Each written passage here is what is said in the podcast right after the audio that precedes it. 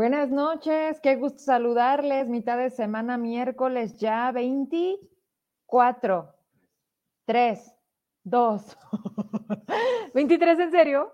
Dios, ya no sé en qué día vivo. Bueno, un día más, un día más, estamos aquí, un miércoles más de incómodos. Gracias a todas las personas que se van conectando desde donde nos vean. Gracias por hacerlo. Quien nos pone desde su televisión, pues también qué padre, porque entonces nos tiene como que ya salidos de la pantallita del celular, que además a veces eso cansa. Y pues gracias, gracias hasta Jerez. Saludos a Ana María Acevedo.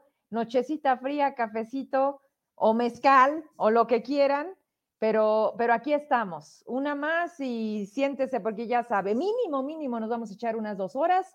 Eh, ya están llegando. Nuestra Lucy se nos enfermó. Ella sí está tomando mezcal con miel y limón. Dijeron que funcionaba y ahí anda haciéndole caso a Galarza, ella es la de las recetas. Oye, que, que, que me duele la pancita. Y a todo mal mezcal y a todo bien también, ¿o cómo era?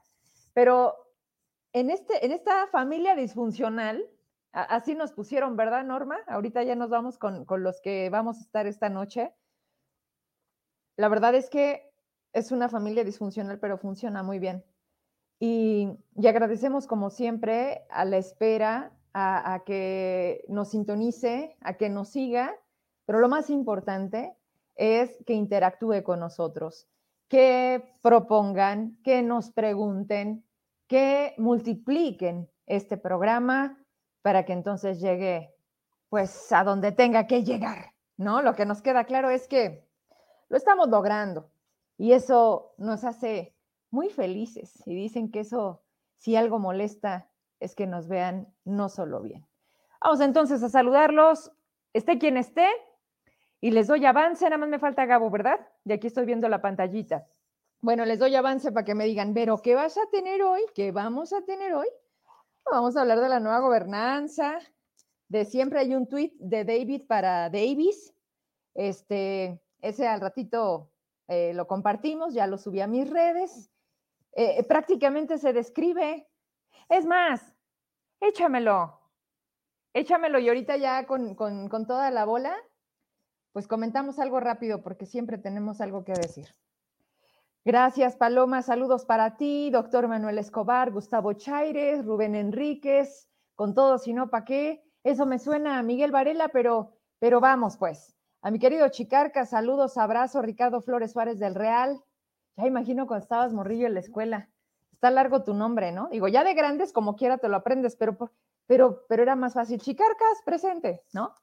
Que Ricardo Flores, ahí está. Bien nomás, un día como hoy, ahora sí que como las efemérides, pero del 2014, Davis era senador y decía esto, además de la inseguridad, hay desempleo, pobreza, abandono del campo y aquí, aquí, aquí, aquí. Y abuso de autoridad.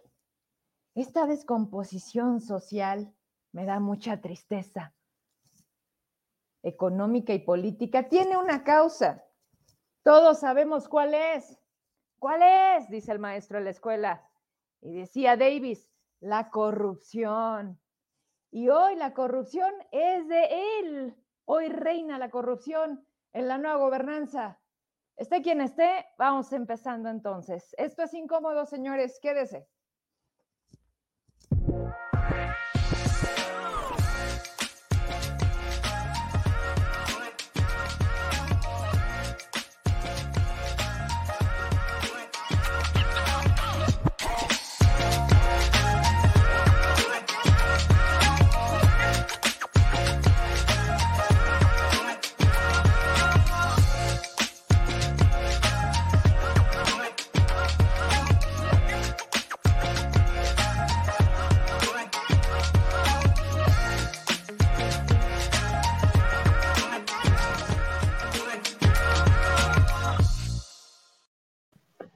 ¿Cómo están? Buenas noches, qué gusto verlos. Hola, Isera. Hola. Hello. Qué gusto verlos. De veras, cada miércoles se nos hace chiquito, ¿verdad? Digo, la, la, la cercada, ¿no? De la semana entre semana. Míralo, míralo. ¿Qué estamos tomando hoy? Yo, mira, agua. Juguito. Salud. ¿Y acá? Sangre. También juguito. Ah, fue lo que que estaba muy bueno, hecho por mujeres zacatecanas, algo así. Fíjate que no, este es clamato con mezcal y unas cosas, está bien bueno, la verdad. Pero es delicioso, pues, o sea, te la preparaste con, ¿no? Sí, como, como decía Amalia, me felicito por haber preparado esta bebida tan deliciosa. Me aplaudo. me felicito, sí. Oigan, aquí tenemos a mi Lucy Medina conectada, dice, buenas noches, se quedó sin voz Lucy. Pues es que, ¿qué andaba pues, haciendo? En el karaoke cantando las de Vicky Cario, creo que no invitó. Pero le no, mandó. pero aquí tenemos. Aquí tenemos a Lucy el fin de semana cantando y por eso hoy no puede estar incómodos. Échame el video. Ah, ¿verdad? y Lucy, ¡oh! ¿no? Ahí está la Acá evidencia. con las de Amanda Miguel. ¿Cuál le gusta a Lucy? Lucy, ¿cuál te gusta? ¿Cuál te sabes? Ella es más de como del tour de, de los noventas, pop tour. De la Ay, trova. ¿no? No, Ándale, la ella es más Gabriel. fresona. Eh, Ah, dice sí. que las de Ana Gabriel. Ah, ¿ya ven? Sí, pues también es de, de, de las de, de rompe y rasga. Oigan, pues ahorita ya mero llega aquel, no, ya llegó, ¿verdad? Ah, no. Bueno, este, pues ¿cómo ven el, cómo ven el tweet de Davis? Pues siempre hay un tweet, siempre hay un- siempre hay un tweet. Y este, y queda evidencia de, de todo. Ya también ahí le ha pasado a varias figuras públicas, incluyendo al presidente. Entonces, este, pues sí, lo que aplicó en su momento, a veces también la vida da muchas vueltas, ¿verdad? Sí, lo que queda claro es eso. Y que como dices, hoy en las redes ahí quedó, ahí quedó. Dice, dice Paloma Heraclio que tu juguito se ve con espumita. ¿Que de cuál Ah. es? Es que este fue de parte de los obsequios de cumpleaños, ahí la estaba reservando. Esta me la regaló el Gabriel en, en cumpleaños. Y ahora no tuvimos tiempo de ir a comprar de, del otro juguito, entonces por eso, De este de juguito. este otro juguito. Oye, pues te fue muy bien de juguitos, porque ya hace como más de un mes de tu cumple y tú sigues abriendo juguitos. Sí, todavía tengo ahí como dos botellas de mezcal. Oye, abrir. dice Norma, dice Norma Galarza, ay, me da pena verlo tan solito. Venga, chepaca, ¿verdad, Norma? Eh, que- así- Así de decir Heraclio, ese, ese mezcal está muy solito, déjalo acompañe. A ver, pues vamos a darle recetas, porque si algo somos buenos, es este, Lucy, ya sabes, ¿no? Haz gárgaras con bicarbonato, no, tómate un jugo con un este tecito con limón y miel de abeja. Y luego Norma Galarza, no, échate uno con cebolla morada, con ajo. Ah, ¿verdad? Pero, ¿a poco no somos una familia disfuncional, Galarza? Los Así incómodos. es, lo somos, lo so- to- todos muy así como, ¿Quién sabe cómo? como bien sabe cómo, o sea, cada quien co- como, muy especial, vamos a decir, especial. Somos Entonces, bueno, especial. creo que no- nos hemos complementado. Te Sí, me congelaste. definitivamente sí, porque no sé si a ustedes les pasa, pero allá afuera la gente, la gente rumora. No, la gente pregunta, este, oye, ¿cómo le hacen? O sea, son tan distintos, se complementan muy bien. Este, cada pieza es ha ha armado muy buen este equipo y la verdad es que si lo hubiéramos planeado, pues a lo mejor no nos hubiera salido. De hecho, quisiera hacer memoria de cómo fue que nos juntamos, de cómo fue que dijimos, oigan, vamos a hacer un programa. Y pegó y de ahí dijimos, pues le seguimos, ¿no? Pero sí buscábamos que la pieza que fuera el equilibrio, alguien que hablara de Morena, pensamos en Lucy, y luego, pues obviamente Gabriel y yo eh, ya llevábamos como que un caminito, a Era yo lo ubicaba, pues como siempre, ¿no? Pero más en el tema, este, pues, eh, de los medios, pero en, en el, en el servicio público. O sea, yo ahí a Era lo, lo, lo, digamos, lo conocí un poco más. Y a Norma Galarza, güera, ¿cómo nos conocimos? Pues no sé. Ah, tú me mandaste un mensaje y me dijiste, hola, ¿cómo estás? No te creas. Y, y- y Norma ya Así, sé, ¿qué querrá la Y yo, ok, bien. No, no te creas, pues es que, pues no sé, ya, yo ya no me acuerdo. Pero el chiste es que ya llevamos un año y aquí andamos dando lata. Ya sé. Y lo que Aunque a muchos les bueno. pese, les damos lata. Ay, vaya que sí. Oigan, pues en lo que llega eh, el, el señorcito, no, ya llegó. Venga, chepa acá. Estamos hablando de ti. Que tú le Pero bien. No, no pienses mal, estamos Pero hablando bien, de los juguitos que sigue abriendo Heraclio, dice Lenin desde Fresnillo. que pase la receta de lo que toma Norma Galarza. A ver, mientras sube al escenario, Ok. Gabriel, échate la receta. Bueno, yo le, le puse clamato, luego le eché medio mezcal, luego le puse una salsita valentina, luego le puse unas gotitas de, de salsa inglesa y también le puse un poquito de chamoy y bueno, bueno, te digo que le mezclé de todo. Pero y nomás sabe que no tiene camarones, pero le vendrían bien. un camarón, válgame. Camarón. ¿Subes a Gabriel? Ok. Sí, hombre. Oye, Lenin, ¿quedó clara la receta? Al gusto. O sea, lo que, si le quieres poner camarones, chingue su madre. Ponle de todo, no pasa nada. Oye, pero el chamoy, el chamoy con Valentina, ¿no le echaste tabasco? También. Pero una gotita. Es que como que no le eché mucho de cada cosa y como que eso dio un sabor así picosito, pero rico. Ok. Te, te, te, te pica, pero te gusta. Exacto. Muy bien. Hola, Gabriel. Estamos pisteando de los regalos desde hace dos meses de Heraclio. Sigue con juguito. Mira, saca el juguito. ¿De quién fue ese regalo? Ay, ¿quién pompó? Apenas ando destapando esas cheves. ¿cómo es? Dice que se las llevaste tú. Para que nos las tomáramos en el festejo y mira nomás. Mira. Oye, ¿Cómo pensé estás? que en vez de chamoy, pensé que Norma le echaba chamorro a la cerveza. Y, ah, cabrón, chamorro. Oye, pues, Pues estaría bien también ahí, hombre, iba a carne. ¿Quién quita y, y otra receta? Esta es por parte de Gabriel, ¿no? No, la verdad es que aquí hay que descubrir algunos secretos. Así como los ve, todos son un estuche. Y el que mejor cocina, así, así, ¿sí o no? Es Sí. Heraclio. Heraclio le encanta ser anfitrión, cocinar y cocina muy bien. Y, y desde chiquito te gusta, a ver, vamos a entrevistar. Ah, no, es incómodos, perdón. Y así un, No, pero- queso- un quesito con ostiones y, ay, ese está tan delicioso. Prepara ¿no? unos muffins de, de- de marihuana bien buenos, ¿verdad? No, esos no, son galletas de la no alegría. ha dado. Pero no ahora para, para nuestra posada de incómodos, porque si vamos a tener posada de incómodos, bueno, eso esperamos, ¿verdad? Vamos a tener una piñata de la NG, ahí vamos a madrear A no sé desquitar todo el púa. Este, no, yo les quería invitar una, una rica lasaña, eh, que luego a veces es así, es medio latosa, pero queda muy rica, muy rica. ¿Te sale bien? Lasaña de pollo en salsa de vino blanco. ¡Oh! Ay, no, ya vamos a empezar con el menú de la noche buena. Ok, pues primero Dios, sí, muy pronto ya vamos a tener ahí la oportunidad de juntarnos y de cerrar este año, pues muy bueno. Yo creo que haremos ya una sorpresa para darle a la gente las gracias de haber estado con nosotros un año ya y seguir aquí. Y yo creo que más fortalecidos que nunca. Eh, Gabriel, antes de que llegaras, hablábamos de que nos hemos convertido en una familia disfuncional, pero que funciona muy bien. ¿Tú quién eres en esta familia, Gabriel? ¿A qué te da risa? Ahora sí que no, es, es que hoy no vamos a, todavía no vamos a celebrar este Nochebuena. Los miércoles no son Nochebuena para una gobernanza. Es una noche bastante inquieta, bastante intranquila. Entonces, Pues vamos a darle.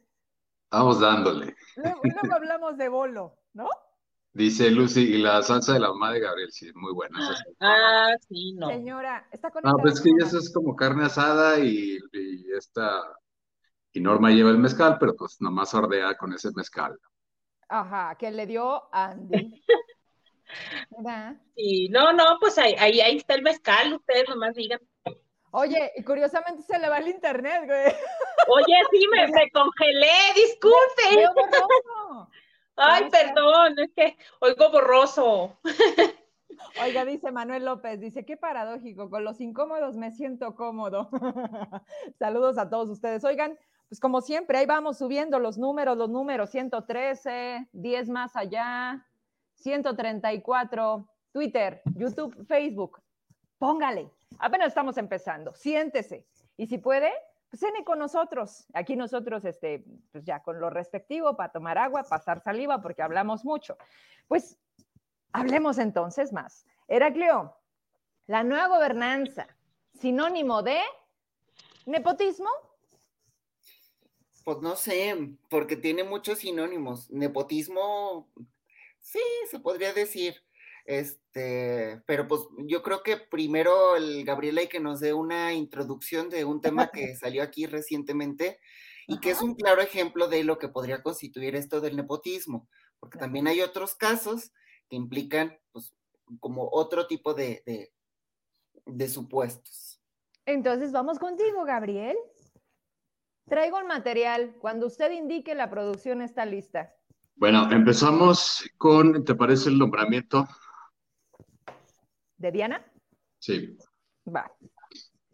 Cuéntanos un poquito, ¿qué es esto?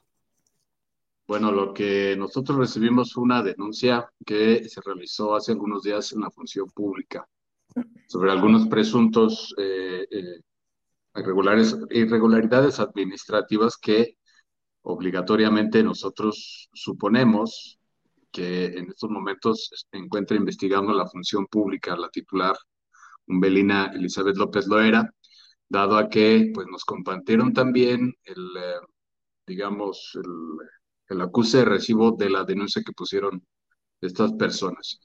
Eh, la denuncia tiene que ver con este nombramiento en particular. Es el nombramiento de Diana Montserrat Castillo García, le podemos poner un poquito ahí más de zoom, por favor.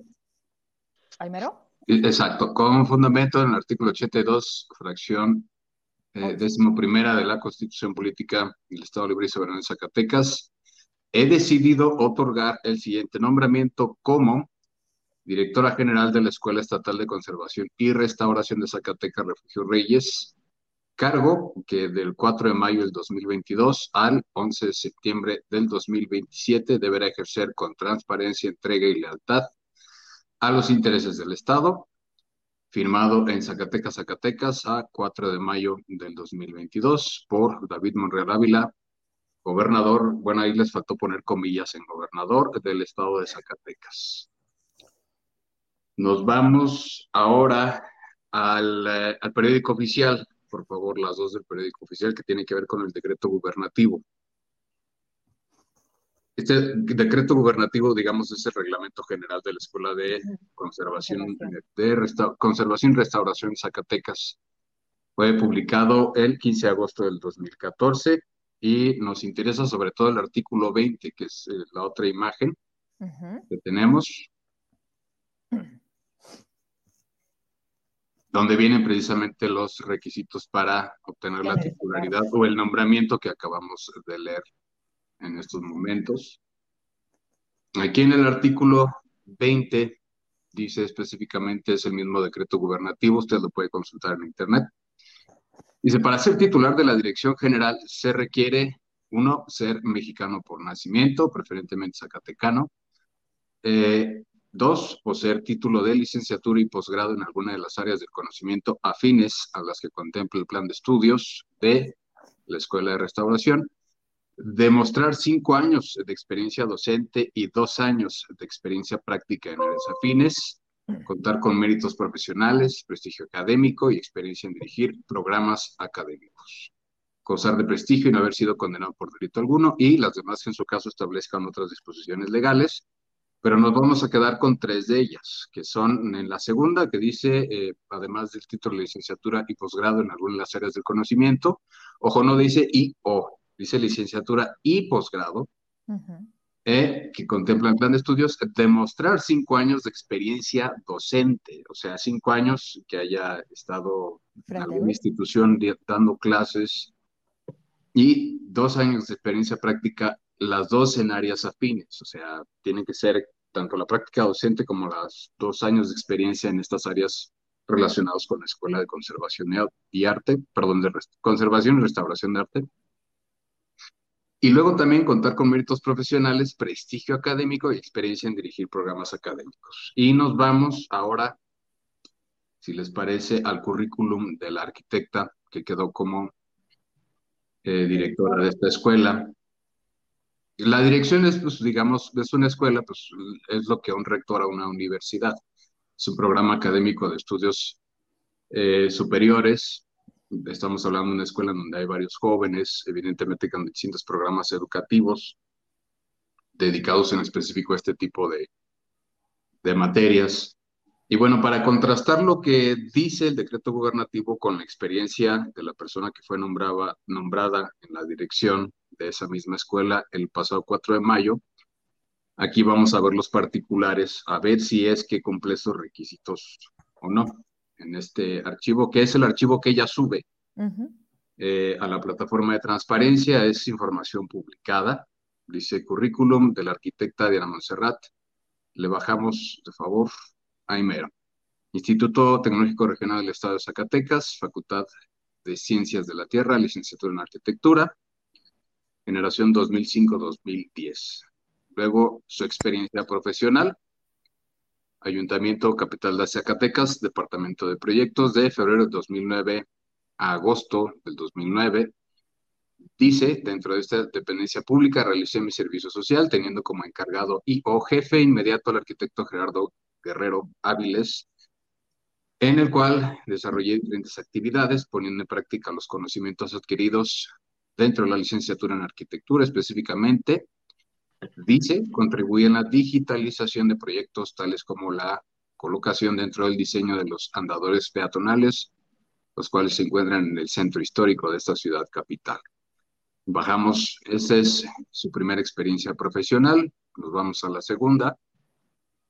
Dice Instituto Nacional de Antropología e Historia, área de monumentos históricos. Esto es muy importante porque ese, esa experiencia profesional solamente la tuvo de agosto a diciembre del mismo año, que fue 2010. Cuatro meses. Dice, en lo tocante a esta institución, realicé mis residencias profesionales, teniendo como asesores al arquitecto Josafat Martínez Rendón y el ingeniero Víctor Hugo Gallardo Román, y bajo su asesoramiento elaboré el proyecto titulado Propuesta de Conservación del Templo del municipio de Pánuco, Zacatecas, el cual consistió en la conservación de un monumento histórico, teniendo como habilidades obtenidas el levantamiento arquitectónico, del templo, elaborando cortes arquitectónicos y fachadas arquitectónicas, levantamiento de materiales, daños agregados y fotográfico. Esto solamente fue agosto, septiembre, octubre, noviembre y diciembre, cinco meses.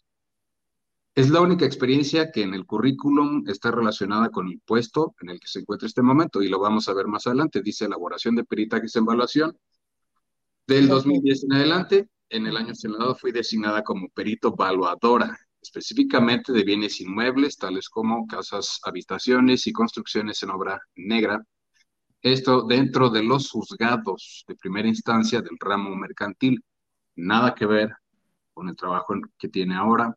Luego le seguimos Junta de Protección y Conservación en 2013. Dice, en el año mencionado desempeñé labores como inspector de obra, donde mi desempeño fue verificar que las obras que se encontraban dentro de mis zonas a cargo, no dice qué, dice así como realizar reportes de obra y dar seguimiento a trámites para proyectos solicitados para usuarios que nada tienen que ver o no están relacionados con restauración o conservación de arte.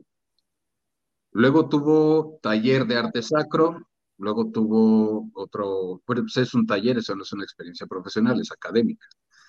Eh, fraccionamientos rurales, eh, en 2016 ingresó al Departamento de Fraccionamientos Rurales desempeñando el trabajo de elaboración de planos. Más adelante eh, fue un simposio, eso no es este, experiencia profesional, es académica, que es cursos y seminarios, otro simposio, otro simposio licenciatura en Derecho del 2016 al 2019 en la Autónoma de Durango y hasta ahí. No tiene, como podemos ver, regresamos a, cuadro, no tiene los cinco años de experiencia docente al que obliga el decreto, no tiene los dos años prácticos, lo único práctico relacionado con restauración de arte fue cuando trabajó en el Instituto Nacional de Historia, que trabajó en realidad cinco meses. Eh, eh, los otros que vienen en el propio decreto gubernativo como tal, eh, no cumple esos requisitos, al menos de lo que ella dice en este documento, en este currículum que ella hace público como funcionaria. Y recordemos también que su última experiencia laboral fue en Cedubot en el área de registro de escrituras y eh, valoración de escrituras, me parece. Nos vamos ahora a los cuadros comparativos de los ingresos que tenía como auxiliar administrativo y luego lo que pasa a percibir después como directora en la escuela. Esto en la Secretaría de Desarrollo Territorial Urbano y Vivienda, eh, en la CEDUBOT, que fue el último cargo que tuvo. Aquí aparece Secretaría de Desarrollo Urbano, Vivienda y Ordenamiento Territorial.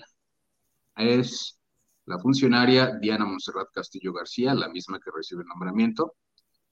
Eh, servidor público, técnico especializado, eh, y sus percepciones mensuales hasta antes de recibir el nombramiento de directora eran 8.902 pesos, o sea, mensual bruto, 8.902 pesos, que luego cambian, pasamos ahora al de la dirección, para checar el incremento que tuvo sin cumplir los requisitos que establece el propio decreto gubernativo, ¿no? Eh, la siguiente lámina.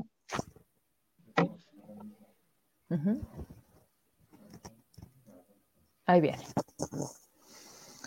Pero, pero ¿de qué, de qué, de qué cambiazo tuvimos? O sea, de, aproximadamente qué? ¿Cuánto dijimos? ¿Ocho mil? Ocho mil, casi a lo mucho nueve mil pesos.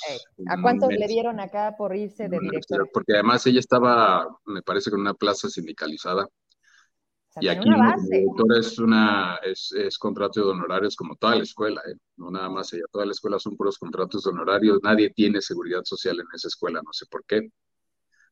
Que es una de las cosas que deberíamos estar revisando, o que al menos se debería estar revisando por parte de la nueva gobernanza, pero pues no, o sea, mientras menos dinero se gaste ahí, pues mejor. Oye, también hay que recordar, este, la primera vez que tocamos aquí el tema al respecto de esa escuela era cuando querían utilizar ese edificio para otra dependencia, ¿se acuerdan? Sí, los iban a desalojar en marzo. Exacto, y, y, que, y, que, mandaban un documento, pero que luego se lo recogieron y les dijeron, no, no, no, espérense poquito, bueno, nada más una parte, y luego se hizo público y lo dijeron, bueno, ahí espérense, sea, ahí quédense eh, las condiciones no eran las mejores, de hecho la escuela tiene mucha falta de mantenimiento, o sea, realmente la escuela no les importa. Esa es en, resumen la realidad. Eh, destacan, por supuesto, que hay pues esta falta de comunicación y de entendimiento con la matrícula que está en la escuela, este, que poco le importa a quien la dirige, este, porque además el trato es no bueno, y eso lo dicen los propios alumnos. Y esas cosas se van descubriendo, basta con que le des como un rato de atención a cada parte del gobierno del Estado. Cuando sacamos esta denuncia, a la siguiente tú, Gabo, es cuando dices, y no tienen seguridad social, y la escuela está de esta manera, porque, porque la misma gente te busca y te dice, oye, Gabo, también es esto, ¿no? También hay esto. Entonces, falta todo eso. Claro. pero, pero ahí viene, ¿eh? porque creo que se repitió y están buscando la última, que pues está reciente, ¿no? Sí, de hecho. Normal. Si la, tienes es que yo, yo detecté que, ya trabajaba desde 2018 en Sedubot y ganaba 15 mil pesos. de 14 a 15 mil. Hasta, de hecho, cuando llega la nueva gobernanza fue cuando ella empezó a ganar los 7 mil.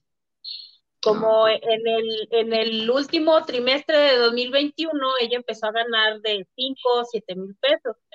Y luego ya siguió, cuando pasó a la escuela, pues ya empezó a ganar los 26.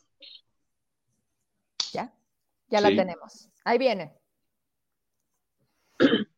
Que es este, el de la Escuela Estatal de Conservación y Restauración de Zacatecas, del 2022, servidora pública, directora C, directora general, Diana Monserrat Castillo García, y ahora sí, tu percepción bruta es 31.949 pesos. En un contrato de honorarios, como viene más abajo, si le podemos bajar ahí, eh, hasta abajo, hasta abajo, hasta abajo, donde viene todo el choro ese que ahí me dice, ojo, porque dice, el nombramiento dice que lo firma el 4, pero inicia su función, ahí dice en la plataforma de transparencia, inicia su función como directora hasta el 16.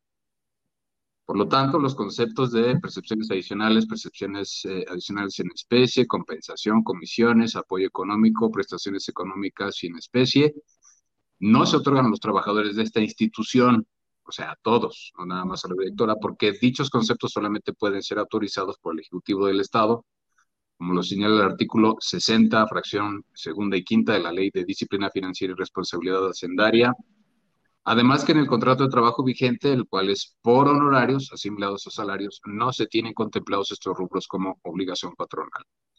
Por lo tanto, el sueldo bruto y neto de los trabajadores aparece en la hoja principal, por lo que a la tabla 348609 aparece vacía. Para evitar duplicar este concepto en relación a los conceptos de prima vacacional que se paguen las primeras quincenas de los meses de julio y diciembre, la gratificación anual aguinaldo en la primera quincena de diciembre y el bono especial anual en la primera quincena de enero del año inmediato. Y es curioso porque no tienen prestaciones, pero sí tienen aguinaldo y sí tienen prima vacacional.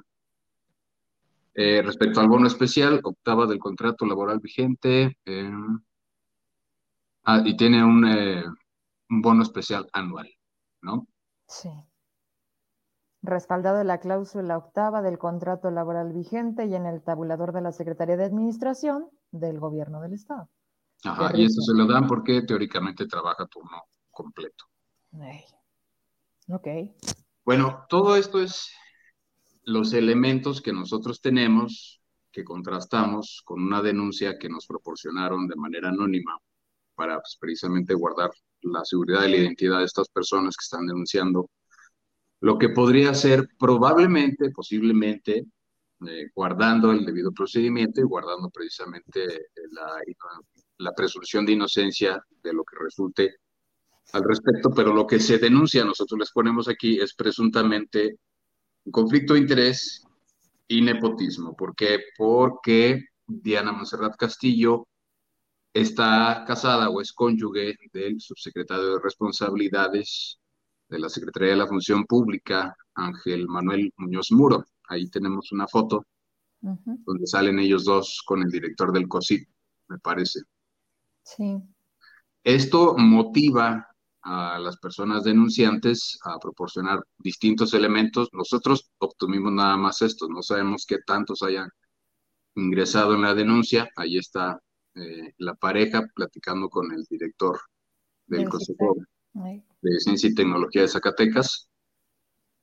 Eh, y esta denuncia, tenemos también un documento, Vero, en donde viene ya el, ¿cómo se el llama? Folio, ¿no? El, folio, que, ajá, que registra donde, pero desde abril se mete esta denuncia en donde el sistema les arroja, ya recibimos, vamos a hacer lo que, pues lo que, lo que, lo conducente. Pero aquí les ponemos tal cual para que vean, eh, vaya, cómo es el proceso y que pues estamos en espera, porque ya pasaron, ¿qué? Mayo, junio, julio, agosto, septiembre, octubre, noviembre, casi ocho meses. Y ya le pregunté a la gente, le digo, oye, ¿sí qué te dicen? O sea, ¿cómo va la, la denuncia, tu folio? Nada, Vero. Ok. Y con eso, pues prácticamente para entender, pues una de tantas, pero como bien lo dicen, este, de presuntos, ¿no? Heraclio había Vas. Sí, yo nada más quiero hacer una precisión, este, porque luego también en los términos, eh, luego también por eso no proceden algunas denuncias. Siento que no es tanto el término nepotismo. ¿Por qué?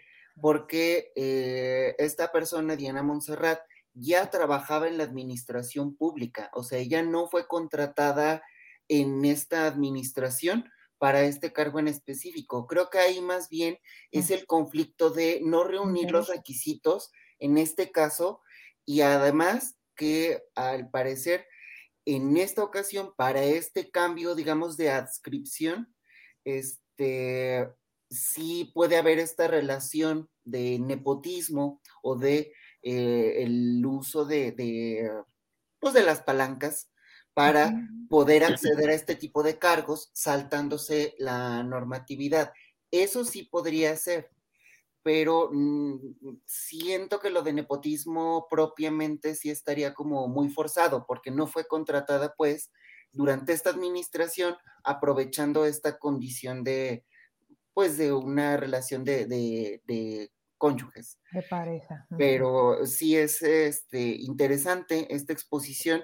Sí, ahorita me di la tarea de estar revisando este, algunos detalles que comentaba este Gabriel, efectivamente, en su eh, presupuesto de la Escuela de Refugio, eh, de, Restauración Refugio Reyes, eh, en su partida de capítulo 1000 no tienen eh, nada presupuestado, nada presupuestado para el capítulo de aportaciones a la seguridad social. Significa que nadie que esté en esta plantilla laboral de esta institución tiene seguridad social. Y ahí, pues sí tiene que poner mucho ojo la administración pública, ¿no? Y sí, también insistir en el caso de eh, la Secretaría de la Función Pública, Belina Elizabeth López Loera, pues qué presión, ¿no? Porque justamente uno de sus funcionarios es quien está involucrado en este señalamiento, ¿no? Eh, lo, quizás lo correcto o lo adecuado sería eh, separarlo del cargo momentáneamente mientras está en curso esta investigación, en lo que se determina si también tiene responsabilidad el, paradójicamente, subsecretario de responsabilidades o si es inocente, ¿no? Respetando esto del, del proceso de, de presunción de inocencia. Como, como separaron del cargo a todos los que estaban relacionados con lo de las facturas en el Congreso, ¿no? Sí, de hecho, justo mencionando esto del Congreso, ahí sí podemos tener un ejemplo claro de cómo fue un esquema de nepotismo. Hasta donde tenemos entendido, y nuestro compañero Andrés Vera de Periómetro, él se ha encargado de evidenciar este tipo de casos, eh, al parecer en la 63 tercera legislatura, o sea, la anterior, eh, que pensábamos que era la peor, pero no, ya no superaron. Siempre. Pero bueno, en la legislatura pasada, al parecer entre los 30 diputados hubo un acuerdo que no constó en papel propiamente, pero sí fue un acuerdo político por debajo de la mesa y entre los diferentes grupos parlamentarios para que cada uno de los 30 diputados pudiera meter a la nómina a una persona. La cuestión es que varios diputados aprovecharon para que esa persona que iban a meter a nómina fuera un familiar. Y ahí tenemos varios ejemplos, ¿no? Pueden consultar ahí el periómetro, los antecedentes, ahí nuestro compañero Andrés Vera lo ha documentado muy bien, ¿no? Pero eso sí fue con alevosía, ventaja, conocimiento, con todo, y se demostró la relación de parentesco, la relación de subordinación, quiénes fueron los responsables, y varios, tengo entendido, continúan ahí, ¿no? Gabriel, ¿habías pedido la palabra o me voy con la güera? Eh, para mm, terminar un poco esta parte, sí, en efecto, bueno, al menos lo que nosotros tenemos de elementos por lo que nos dieron del resumen de la denuncia, no tenemos la denuncia como tal, sino un resumen, es, es esta parte. Y dentro del marco legal, pues ya Umbelina decidirá qué es lo que va a investigar o no. Lo que sí es que yo tengo entendido que la parte investigadora es precisamente la subsecretaría de responsabilidades administrativas. Por lo tanto, él se tiene que apartar de la investigación por conflicto de interés, eh, tiene que nombrar a alguien en específico de la función pública que no esté relacionado con ese puesto para que investigue y solvente, pues digamos, todo el procedimiento y luego se lo otorgue ya no a él como responsable de, perdón, como titular de responsabilidades administrativas, que él es el que sustancia y en algunos casos también este, impone sanciones. Entonces, él no puede imponerle la sanción a su propia esposa, tiene que enviárselo directamente hasta donde yo tengo entendido a Umbelina, para que Umbelina resuelva. Él no puede tomar ninguna decisión en este momento, ni puede eh, acercarse ni conocer el procedimiento que se está realizando. Obviamente sabemos que eso no se cumple, que pues, obviamente todo, si, si hay nepotismo, pues la corrupción es lo, lo de menos. Pues claro que lo va a conocer, claro que va a intentar influir. Lo que importa aquí es que se dio a conocer esta denuncia públicamente y hay que darle seguimiento de lo que ha sucedido en estos momentos. Entonces, en, el procedimiento ahí tiene que venir muy claro que Ángel Muñoz se aparta de conocer y de deliberar en esa materia. Alguien más va a tener que investigar de su propia área, que pues, al final del día es, ese es el problema, porque él es el titular del área de investigaciones, pero él nada más se aparta y deja a todos los responsables suyos, como por ejemplo uno de los del contencioso que ahora está empujando para, para el Tribunal de Justicia Administrativa. Entonces, pues, ¿qué garantía te da de imparcialidad esa investigación? Lo que sí era importante es que se diera a conocer este tipo de, de conductas y actitudes dentro de una gobernanza, con todos los elementos que tenemos en nuestras manos, los cuales son esos. Me imagino que en la denuncia debe de haber un poco más, pero lo que nosotros nos hicieron llegar es esto. Por nuestra parte, nosotros investigamos, como dice Giovanna Brizuela, saludos, tiene que excusarse Ángel de esa investigación, en, efecto. Sí. Eh, y no nada más eso, yo aparte en, la propia investigación que hice para Agenda Política también encontré en sus declaraciones patrimoniales que no entregó la declaración patrimonial de conclusión en el cargo en el que estaba en Sedubot. Eso ya le tenía que haber acarreado una sanción desde mayo. Pero el problema es que el, quien debe de sancionarla es su esposo, Ángel Muñoz. Porque él es el que se encarga de sancionar a las personas cuando tienen irregularidades en las declaraciones patrimoniales de todo el gobierno del Estado. Sin una declaración patrimonial de conclusión, eh, por el procedimiento y por el tiempo que ha llevado, que no ha entregado ese documento, al menos no es consultable de manera pública, eso ya le debe de acarrear una inhabilitación temporal. Y quien debe de inhabilitarla es su propio esposo. Desde ahí hay muchos conflictos de interés.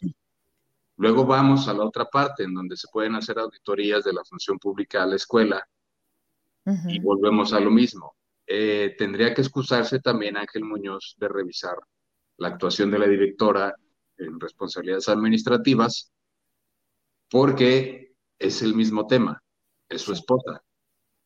Entonces, al menos yo ya detecté un problema ahí y hasta ahora ni a ti ni a mí, Vero, nos han respondido absolutamente nada. Ahí viene el, folio. El para... el silencio ha sido cómplice. Claro, ha sido también una respuesta. Exacto. Entonces, hay tres problemas, o sea, no cumple requisitos, hay un posible conflicto de interés y además hay declaraciones patrimoniales no entregadas en su momento eh, que ya acarrearían una sanción administrativa, porque además déjenme decirles, todo este show de Umbelina de los tantos años de inhabilitados, muchos son, porque, ojo, o sea, Umbelina es la que da la cara, pero el que arma los expedientes es Ángel.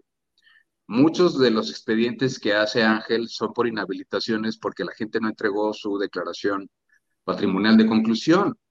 Entonces, la declaración patrimonial de conclusión a los que dejaron el gobierno por razones obvias y evidentes porque se les terminaba el contrato, los empiezan a buscar y los empiezan a sancionar porque no entregó su declaración de conclusión. Entonces, Pero no a todos.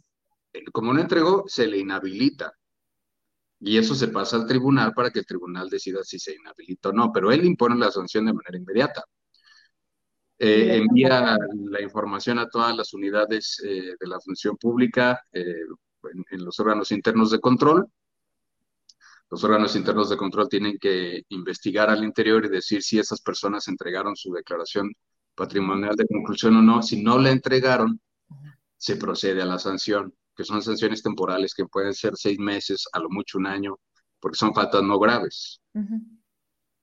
Y en este momento ella está en una falta no grave que ameritaría una inhabilitación, de parte de su esposo, el subsecretario de Responsabilidades Administrativas. Pero no, ahí no toca. ¿No? eso sí, volvemos al punto que te estaba comentando. No han dicho nada, ni han respondido nada, ni han buscado derecho de réplica. ¿Por qué? Porque allí están los elementos. No pueden hacerse a un lado. Échame el folio y me voy con Norma. Esto nos faltaba, Gabo. Ahí está. Ese es el ah. acuse de recibido en el sistema, en donde se hizo la entrega de la información que estamos presentándole. Dice, su denuncia fue ingresada al CIDEC en la fecha 22, o sea, de este año, 11 de abril. A partir de este momento, podrá consultar el avance del proceso en la opción de seguimiento con el siguiente número de folio. Ahí está el folio. 923 0411-2022-57. Vámonos para arriba.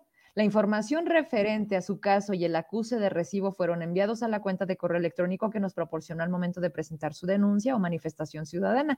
Si no recibió el correo, revise su correo no deseado. Si no proporciona una cuenta de correo, puede descargar el acuse de recibido en este momento, o sea, este que le estamos presentando. La información es turnada a la instancia competente y en su caso puede resultar en una sanción o inhabilitación que está hablando de esto Gabriel, hacia el servidor público reportado, además de los asuntos que se reciben a través del CIDEC, que existen otros canales para la recepción de asuntos relacionados con quejas, denuncias, peticiones. Estos canales son buzones fijos, móviles, vía telefónica, redes sociales y directamente, pues en la Secretaría de la Función Pública. Vaya, y regresamos a lo mismo, donde ellos están, ¿verdad? Pero pues cada quien. Esa no te la había sacado. Oye, me acordé del chiste del de, ¿qué haces? Estaban en la selva, ¿no? Ay, Cheraquio. Mira, uno, uno quiere seguir una línea, un guion, y, tú no dejas. El de, ¿qué estás haciendo? Está aquí le va a chingar su madre a León, ¿te acuerdas? Y llega León y le dice, ¿qué estás haciendo? Y dice, pues aquí de pinche habladora. y ahorita, ta, Norma Galarza, ¿cómo ves? ¿Me congelé? ¡Ah, oh, bueno, es que yo, yo ya había comentado lo que yo tenía que comentar sobre este asunto, o sea, lo que de esta chica entró desde el 2018, entonces creo que el tema ya se agotó y pues si gustan pasemos al que sí. Ah, mira qué fregón. Yo nada más quería hacer este un agregado, no específicamente de este caso, pero sí, este, en, en esta institución, por ejemplo, hay una normatividad que exige eh, determinados requisitos para ocupar un cargo, pero, por ejemplo, en la Ley Orgánica de la Administración Pública del Estado de Zacatecas, no hay requisitos mm, de este tipo de especialización, por ejemplo, para los titulares de las diferentes dependencias y organismos de la administración pública.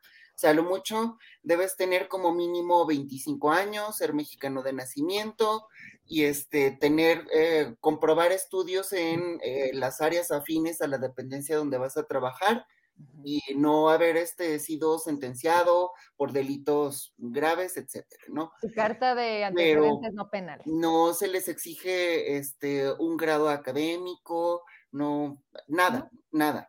Y este, ni experiencia comprobable. Entonces, pues por eso tenemos. Lo que tenemos. Lo que tenemos. ¿Verdad? Dice Rubén Enríquez, la fecha 22 11 04 no es año 22, mes 11, día 4. Sí, Rubén. Sí. No, es al revés, porque esa es la fecha gabacha, es este mes 04.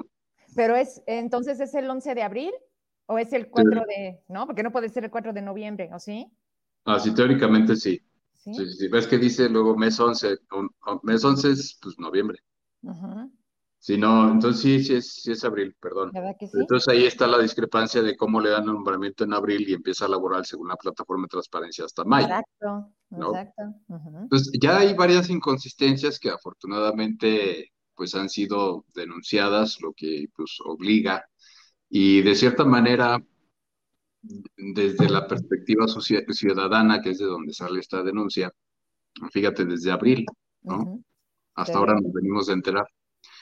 Eh, lo, que, lo que viene a acarrear es, es obviamente ya un desprestigio y una deslegitimidad de todo lo que ocurre en la función pública. Así es.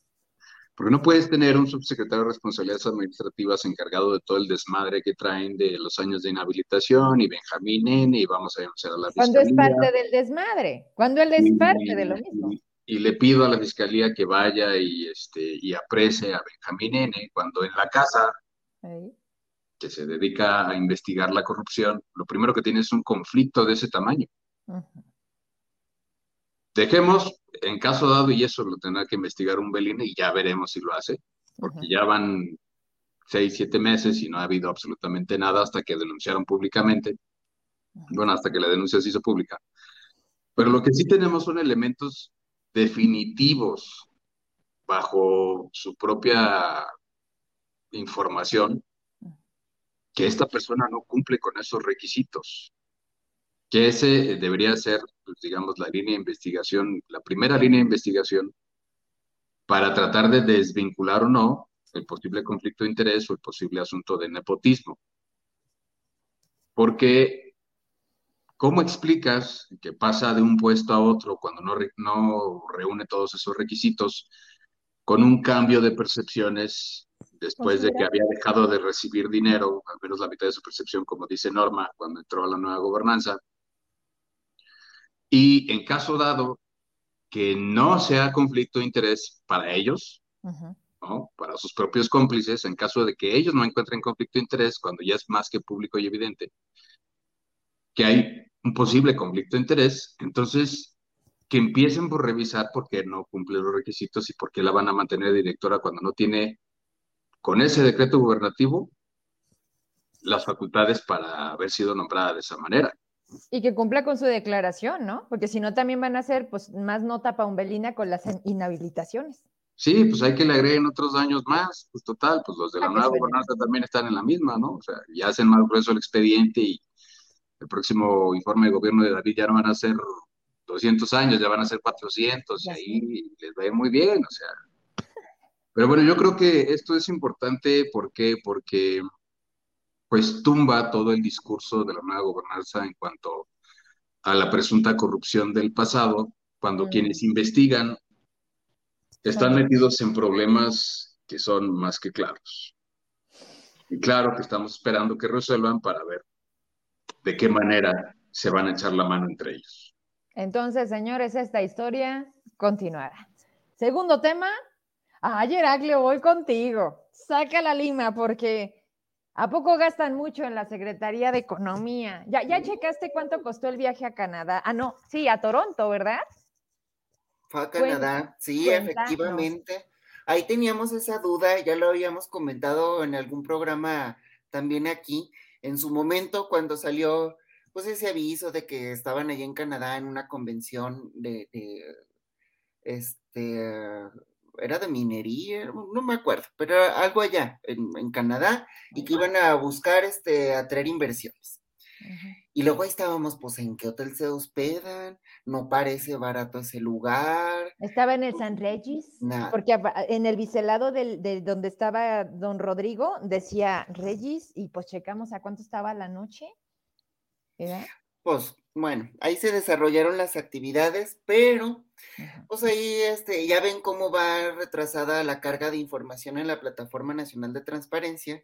Convenientemente. Este, y luego, este, también para dar con esa información, pues luego es medio latoso, ¿no? Porque también luego uno sigue un método muy complicado, pero pues ahí en, la, en, el portal de consulta pública en formato de datos abiertos, pues dimos con toda esa información, ¿verdad? De, de todo lo que han gastado en en comisiones oficiales, viáticos, etcétera, etcétera. Y sí, son bastantitos los gastos que hay ahí en la Secretaría de Economía. Este, mucho eh, de, estos dos funcionarios que vamos a mencionar son el titular de la dependencia, Rodrigo Castañeda Miranda, pero también el eh, director de, promoción y atracción de inversiones, o algo así se llama su nombramiento, ¿no? Es ¿qué? Yannick Berchtold, pues ese. Eh, sí, gastan mucho, salen mucho, se hospedan mucho, tienen muchos comprobantes ahí en restaurantes, este, van mucho a Ciudad de México, van a muchas cosas de en representación de, eh, pero pues en Zacatecas hay muchos indicadores que dicen, pues la economía, pues no, nomás no está funcionando y ya va, ya tenemos al menos indicadores del primer año de esta administración y los podemos comparar con todas las administraciones pasadas y no más, no. Y el ejemplo más claro fue ayer, este, subían una infografía, creo una fotografía informando que estaban, que fueron a Suecia a reunirse con la Embajada de México. Digo, pues no era mejor ir aquí a, México, a la Embajada de, de Suecia en México, o con la Cámara Nórdica de Comercio en México, digo, considerando que la gira en Canadá, pues no tuvo resultados, ¿verdad? Para la atracción de inversiones, en los primeros nueve meses de este año, tuvimos como 70% menos de inversiones que el mismo periodo del año pasado. Y fueron los últimos nueve meses de Alejandro Tello. O sea, donde había mayor incertidumbre para la atracción de inversiones, porque aparte fue año electoral. Y pandemia. Y pandémico. Y, y post pandemia, porque ya era la primera etapa de recuperación después de la pandemia. De hecho, sí le pusieron a la infografía, ¿no era? Ahí decía este, algo así como post pandemia, en esto de que fueron. Pues bueno, a pesar de todo eso, pues esos cuatro ejes tractores no están funcionando. Y pues, ¿cuánto creen que gastaron ahí en Canadá estos dos? ¿Cuánto? Hay que nos pongan las imágenes, que son los comprobantes. Viene de ahí. Oye, pero, pero fueron 10 días, ¿no? Ahí te marcan Fueron 10 días, sí, del 12 al, 22. de junio, si mal no recuerdo, junio o julio. y este 10 días en el Hotel City Hall Town o algo así se llama. Aquí está. Ahí dice en la descripción, servicio de mediación para la adquisición de paquetes de viaje hospedaje del 12 al 22 de junio en el Hotel Town Inn Suites, Toronto, Canadá, para Rodrigo Castañeda Miranda. Total, 65,872. El mismo comprobante está para el otro funcionario, Yannick Berchton. No sé cómo se pronuncia, pero le vamos a poner eh, Mr. Yanni. Mr. Yanni, que también es este sueco, bueno, de origen sueco, y pues hoy están en Suecia de gira. No quisiéramos pensar que pues son unas vacaciones porque extrañaba a la familia, eh, con cargo al erario, ¿verdad? Oye, pero la familia la tiene aquí hasta con chamba. Oralia, ¿te suena Oralia? Que fue ah, regidora, que es la suplente de Violeta Cerrillo, ¿te suena? Sí, claro que ah, ahora es, subsecretaria en, la, en la Secretaría de Turismo. Pero ella es la mamá de la esposa de Mr. Yannick. Válgame, ¿a poco sí, su hija es esposa de Yannick? Aquí, aquí mi productor. Fuimos vecinos, fíjate. Ay, en serio, y le salían ricos los post. Ah, no, a ver, y luego les decía. Esperen, paréntesis, ¿podemos regresar a la imagen para que vean quién les vendió los boletos? A eso eh, voy. a eso iba. A eso voy. A eso iba, porque Resulta que, eh, pues yo creo que en la Secretaría de Economía también tienen que cambiar de proveedores o mínimo despistarle y variarle poquito a poquito, ¿no? Porque mm. prácticamente cuando se trata de eh, eh, de, de, tener que salir del Estado, todo lo contratan con esta persona, Alejandro Reyes Smith McDonald. ¿Quién es? ¿Qué tal? Él ya había sido funcionario en otras administraciones el que estaba en imagen institucional, primo de Alonso, ¿no? De Alonso Reyes. Exactamente, él también estuvo en el ayuntamiento de Guadalupe, en la dirección de turismo, me parece. O sea, también ha tenido su paso por la administración pública y ahora pues tiene esta empresa que es la que, hagan de cuenta como Viajes Yoconda o como Viajes Mazoco, así. Pero pues ya tienen su proveedor, ¿no? Aquí en la Secretaría de Economía. Ah. Pues bueno, esto fue 65,872 pesos, fue nada más del hospedaje. falta el vuelo. O sea, 10 días, 60, o sea, son 6,500 por noche. 6,500 pesos la noche en ese hotel. A eso hay que agregarle todo lo que gastaron allá. Y en eso nos da una suma de 249 mil 55 pesos. O sea, por cabeza. 250 mil pesos. ¿Por cabeza o por los dos? Con todo. 250 Pero adivinen a quién le dieron más viáticos. Ay, pues a, a Rodrigo. A Mr. Ah, ¿Por qué? Ahí algo nos tendría Oye, Mr. Mr. Janik no es de ahorita tampoco. Estaba en el ayuntamiento con el rey del trash.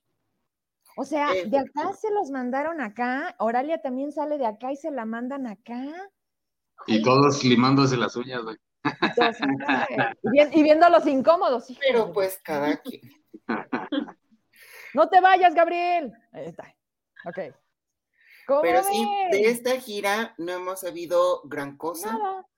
Ahora, para, yo les ponía en mi columna de hoy un comparativo. Fueron 250 mil pesos de gastos en solo dos funcionarios.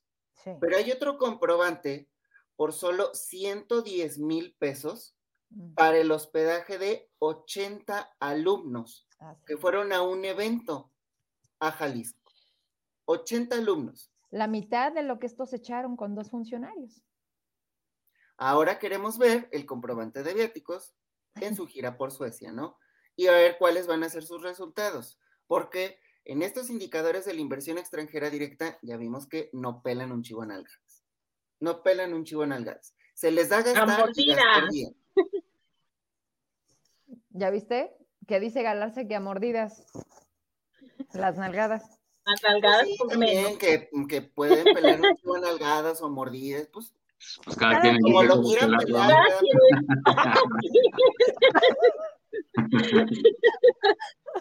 Pero pues síganle haciendo caso. Ahora, él, este, yo no sé si desconfía de los talentos locales, pero en este programa como de vinculación de proveedores o no sé qué tanto nombre rimbombante eh, le quiso poner ahí en la, en la glosa del informe, le dijo, no, sí, ya eh, se está concretando 250 proveedores, 900 millones de derrama económica, todavía ni se concretaba porque hasta el día siguiente de su comparecencia se emitió la licitación para esta plataforma.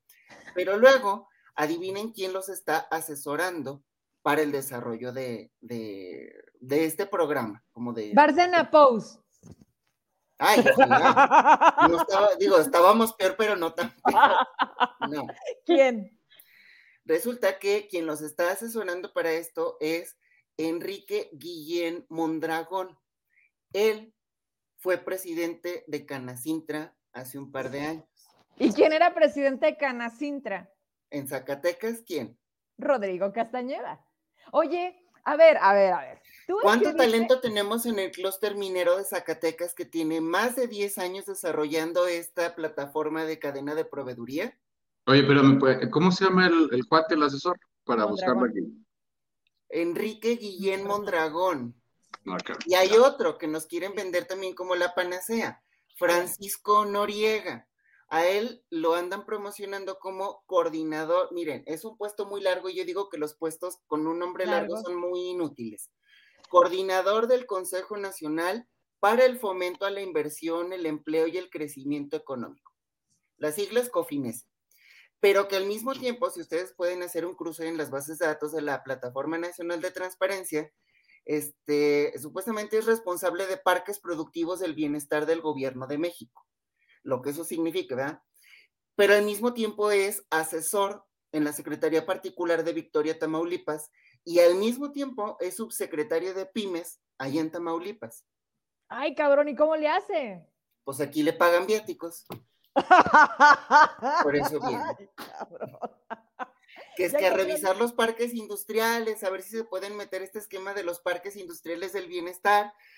Pues yo digo que más bien deberían, este, como equiparar el costo-beneficio y también el costo del metro cuadrado en los parques industriales de Zacatecas en comparación con los de Aguascalientes, los de San Luis Potosí o los de Jalisco, porque ellos sí han tenido crecimiento superior al 200% o al 110% en atracción de inversiones en los últimos nueve meses. Y Zacatecas, pues no, va para abajo. Quedó en la posición número 30. Pero se acuerdan, ahí a ver si nos puede echar la mano tu equipo, pero la foto muy famosa, esa fue, no me acuerdo bien qué fecha, pero era coordinador de ganadería este David. Ajá. Cuando se reúne con Enoch Castellanos, el presidente de la Canacintra, que lo trae aquí a Zacatecas y se toman una foto ahí en el Quinta Real y está precisamente Rodrigo Miranda. Rodrigo Castañeda Miranda. Desde entonces ya traen el asuntito de la Canacintra con alguien que todavía ni era candidato. A ver si encuentra ahí esa foto. ¿Qué acabas de ver? Híjole, saca el productor hizo así de no mames. Es de ese tamaño. Ahí viene. A ver, ahorita, ahorita le respondo lo que me están preguntando. Me preguntan. Ay, cabrón. Dice, que si por favor podemos repetir el nombre de la persona que está trabajando en Tamaulipas, pero que también le pagan viáticos aquí. Francisco. Francisco Noriega. Ya van a empezar a moverle. Así lo ponen en los comprobantes de viáticos de la Secretaría de Economía. Ok, ya están preparando lo que... Ahí viene. Ay, güey. Mira nada más. ¿Quiénes son? El que le tira todos los días a Rodrigo. ¡Ay, cabrón! Rodrigo, el presidente de la Canacintra, el que dice que es gobernador, y el hermano de Rodrigo. Es, director de la Politécnica de Juchipila. ¿Y que antes trabajaba con quién? Con Julio César. Eso. Ay, cabrón. Por eso hiciste eso, ¿verdad? Mi cuau ya no se enoje tanto, allá andaba bailando. Ay, güey. Allá andaba danzando con ellos. Pues andaba danzando, pero no les gustó, no les gustaron sus pasos y a la fregada lo mandaron. Así es. Y mira, y mira ahora. Pero bueno, el que está en medio es en ocho castellanos, es el presidente de la Cana Sintra. Y ahora ya tenemos un poquito más de entendimiento que ahora porque le pagan a los de la Cana Sintra como asesorías en la Secretaría de Economía, ¿no? Ok. Oigan, Pues entre cuotas y cuates, ahí está. basta con que recuerdes algo, cabrón. Y sale la foto y sale de más de lo que pensamos y decimos. Y es que ellos hacían toda esta campañita de que salió una foto y 25 medios al mismo tiempo, ¿no? De que, y ahora se reunió con... Ahora, yo nomás ahí recuerdo, hubo alguien que también ha estado con, con la familia Monreal desde hace varios años, y yo lo mencionaba ahí en la columna. Hay otro fresnillense que ese sí ha demostrado que tiene talento. Jason. Jason Beck. Sí, pero pues lo tenía Saúl y luego se lo prestaron acá porque Y siempre. luego le- lo vetaron. Ey. Y ahí estamos, ¿no? Al día de hoy ese Pero es su pues, estatus.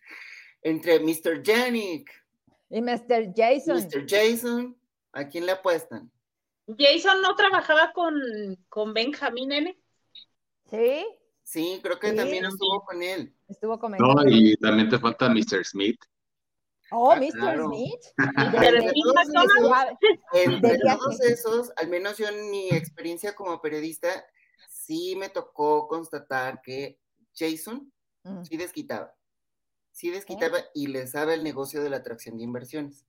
¿Y por Ah, Pues, pues a mí me tocó bueno constatar que de Mr. Smith, Mr. Smith fue mi, fue mi jefe unos, ¿Quién, unos meses. Smith, McDonald, Han. Pues dile que te haga unos descuentos ahí en... para viajar. No, ¿no? no, no, eh, no, no salimos bien. No, fíjate que no, era un mamón de lo peor, la verdad, acá entre nos. Y como era sobrino, digo, primo del gobernador, pues más Oh. se sentía. Entonces, Oh. fue horrible. Mi- Mientras tienen el poder, lo usan, ¿verdad? Sí, Así es de cuenta, muy subido en su ladrillo, estaba en imagen institucional. Oye, yo nada más quiero cerrar este tema si ustedes no tienen algo más que agregar. Eh, Heraclio, tú mencionabas en la columna que, que- que nos compartías hoy un libro, un libro que, que firma como si fuera autor Davis y que, Ahí está. y que En, habla... en ese habla, habla de los ejes tractores, que son el eso- campo, la el minería, campo, la minería, industria turismo. y el industria. turismo. Ok, pero no se acuerdan que eso no es de ahora, que eso viene desde Alejandro Tello y que todo eso también se hizo con la presencia de la iniciativa privada y que hubo un patrocinio de City Banamex y que hicieron un gran evento en el Palacio de Convenciones para decir, encontramos el pinche hilo negro de aquí para adelante en la economía de Zacatecas. Y ahora resulta que a Rodrigo, que era en ese momento presidente de Canacintra, le dice a Davis, yo tengo la solución para el desarrollo económico del Estado, fírmele. No, Rodrigo era este tesorero. El presidente era Enoch, el que estaba ahí con ellos en la reunión. Pero Pero por lo, caso que, era lo mismo, ¿no? o sea, a lo que voy es, ¿cómo se le llama eso, Heraclio? Pues no sé, pero a mí más bien me daría miedo el- la estrecha relación que siempre ha tenido eh, Rodrigo Castañeda Miranda con Pedro de León. Y pues ustedes ya saben dónde está Pedro de León, ¿verdad? espérate, No, ¿quién era? Está ¿Quién era? Espera, espera, espera. ¿Quién era no el hermano de Rodrigo Castañeda, que está en la foto, de Pedro de León? ¿Quién era, Este, Gabriel? este Víctor, ¿no? Eh, Víctor. Sí, fue, mucho tiempo fue su particular, Ujú. o coordinador, Víctor o sabe Castañeda. qué, pero ahí Pues se le, la cargaba, le cargaba todo, le- era Se su... con Pedro León todo el tiempo, ¿no? Y luego Pedro León se lo llevó con Julio César Chávez Padilla. Así es. Y ya de ahí dio el salto ahora al Instituto Tecnológico de Jerez, ¿no? Ujú. Pues bien dice Heraclio, pues ni cuotas ni cuates. No, no, no. Ok. ya quedó entendido. Norma, Galarza. Nada más le faltó ni cuotas ni cuates ni familiares, ¿no? Mi familia, agregado. No, eh, eh, oye, te la rayaste. A la otra vamos a tener todos una lima de esa, ¿no? Para hacerle, pero pues cada quien. ¡Ja! Bueno, Este- cada quien. Ay, cabrón. Hasta ahí le damos a lo que sigue. Galarza. No, bueno, pues con, con, con esos, con ese secretario de Economía, creo que otra vez va a pasar otro sexenio en el que el tan prometido desarrollo de Zacatecas, el desarrollo económico, pues no, no se va a ver. Y mientras tanto, con una población igual, Aguascalientes pues nos, nos sigue superando, ¿no? Entonces, pues bueno, pero que siga viajando y conociendo al señor Miranda, eso le gusta. Claro, y con cargo al erario, ¿no? Y con cargo al erario, pues pero ¿tú crees que va a su dinero? No, pobrecito. No, no, no, pero además con cargo al erario. 200 mil pesos, hay que ahorrarlos. Austeridad, ante todo. Acuérdate que, no, no dijo, a ver, en el tweet este que subió David cuando estaba diciendo que gracias, ah, cuando les adelantó el aguinaldo, quisieras o no, te lo adelanto porque hemos manejado también las finanzas que mira, tengo, traigo y estoy haciendo, ¿no? No, y acuérdate que él es el que, el que más gana de los secretarios, el que más compensación le dan, entonces pues déjalo, hombre, lo aman, se lo merece, bravo. es bien chambeador. Oigan, es bien chambeador, ajá. El, el, siguiente tema es, eh, como dice, de dos a tres caídas, ¿verdad? ¿Cómo estuvo el fin de semana la Arena México? Pero antes quiero enseñarles lo que está circulando en este momento en las redes sociales, en, las, en, las, en el WhatsApp del Magisterio. Miren, Se los mandé ya al grupo, pero ya estábamos entrando al aire. Esto, estoy con permiso, ¿eh? Dice, buenas tardes, compañeros. Se hace una atenta invitación a la Ciudad de México el domingo 27 a la marcha en apoyo al presidente. La salida sería el sábado a las 8 pm del estadio. Se nos está pidiendo que llevemos camisa o playera blanca, lisa, y el regreso será el domingo a las 10 de la noche. Para llegar por la mañana, y ya hay un acuerdo, ¿eh? Ya hay un acuerdo verbal entre la secretaria de Educación, oigan, hay secretaria de Educación, bueno, ahorita, y nuestro líder sindical, o sea, el de la 58, ¿no? Con Oscar Castruita, o pues la 34, porque aquí hay de las dos, eh, para que les den su permiso económico, para que el ah. lunes, pues no haya problema. Así que, pues vámonos a la marcha a México. Regresamos a cuadro. ¿Cómo ven? Vamos a, festejar que tenemos cuarta transformación. No es contra el INE. No, no, no, no. No, no, fueron a la conferencia de hoy? Pero, no, ¿verdad? Pero si estos son del sector magisterial, mañana hay consejo técnico, ¿no? No, el, el viernes, pasado mañana. Hasta el siguiente, digo, el, este viernes, este entonces pues, otro megapuente para ellos, ¿no? Porque claro. si viernes les van a dar el día por lo del consejo técnico, eh, y luego el lunes, que también hay acuerdo, que para faltar, para ir a la marcha, pues qué perro, ¿no? Pues yo creo que quien debe de estar más enojado con ese acuerdo es Ricardo, ¿no? Oye, Davis no fue a acompañar a Ricardo. Digo, vamos por no, ¿Cómo no pidieron permiso los maestros para ir con Ricardo? No, no, le dieron permiso, no le dio permiso. La secretaria es de, de, de la delegación del malestar, ¿verdad? Claro, te quedó claro. Oigan. Muy. Muy. Este, a ver, pues, pues, primero lo, de, lo del senador, ¿no? Que, que ya ahorita vale gorro si son actos anticipados, si yo quiero ser, si. No, ya. O sea, vamos. A ver, empiezo contigo, Norma, porque siento que no te hemos escuchado. Y pues, oye, aquí la equidad ante todo, ¿verdad? Pero yo los he escuchado. ya, nomás quiere, ya nomás quiere clausurar temas, ¿qué es eso? Pues no. ¿Cómo ves? ¿Quiere dar el cierre del evento? Así hasta yo, y así al último digo, no, ya está suficientemente discutido, pasamos a la votación. Estás buena para ser diputada, mi eh, Sí, ¿verdad? Sí, yo sería la que aprobaría todo. Sí, estoy de acuerdo. Pero ya vamos a lo que a favor, a favor. A ver, Galarza, tú qué, tú qué, porque vi que publicaste, subiste el mensaje y me dijiste que te lo aventaste. Primero vamos a hablar de esto, de lo que se dio en Arena México, y luego pues de la marcha que viene el, próximo domingo, ¿verdad? 27. Así es que no es, que no es contra el INE, porque, uy, se han empeñado en remarcar que no es contra el INE. Pero bueno, no, pues, mm, no sé si ustedes vieron a, Ricardo el pasado sábado, que pues obviamente llevó sus acarreados en su delegación Cuauhtémoc, que es prácticamente uno de sus cotos de poder de la Ciudad de México, con Sandra Cuevas, ¿no?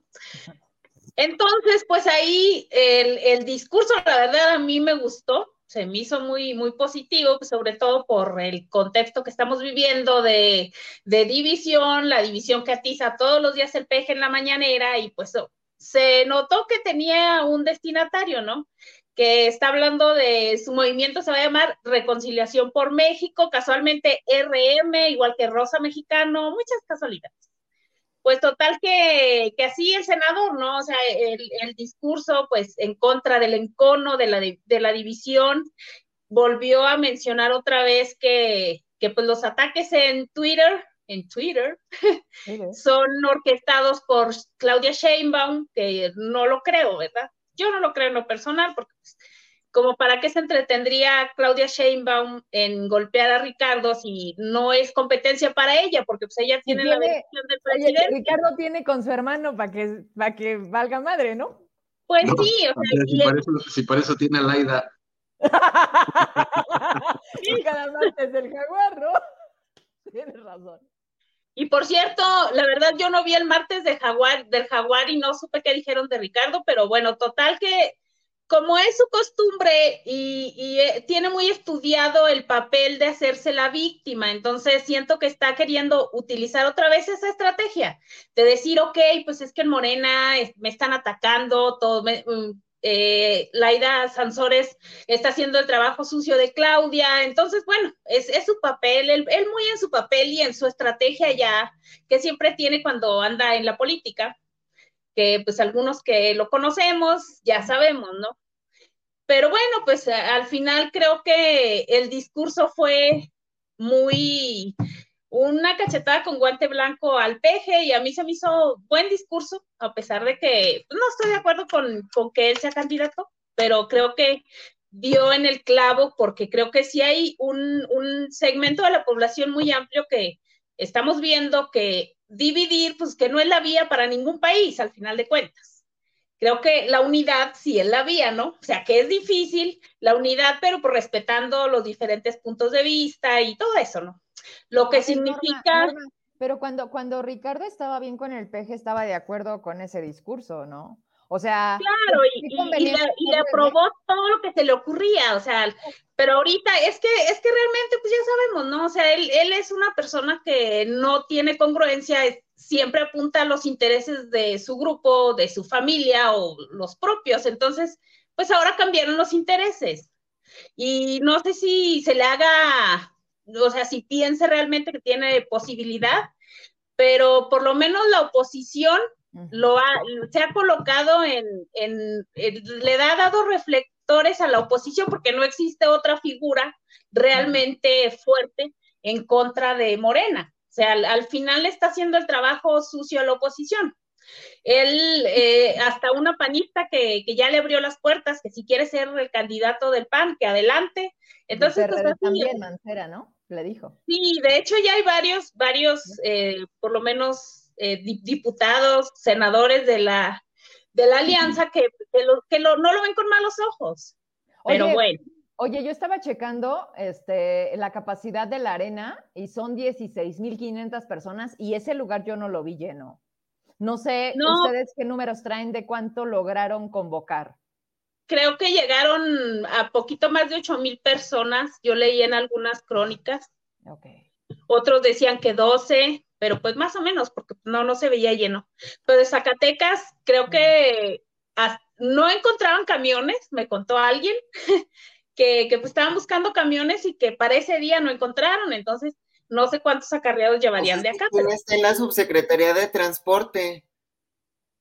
Es un concesionario, ¿no? Así es. ¿No se acuerdan del acarreo para la votación de la renovación del Consejo de Morena Zacatecas? Sí, sí, sí. Ah, eh, es, es del, otro equipo, de la super malvada. Ah, pues con razón. La secta, la secta.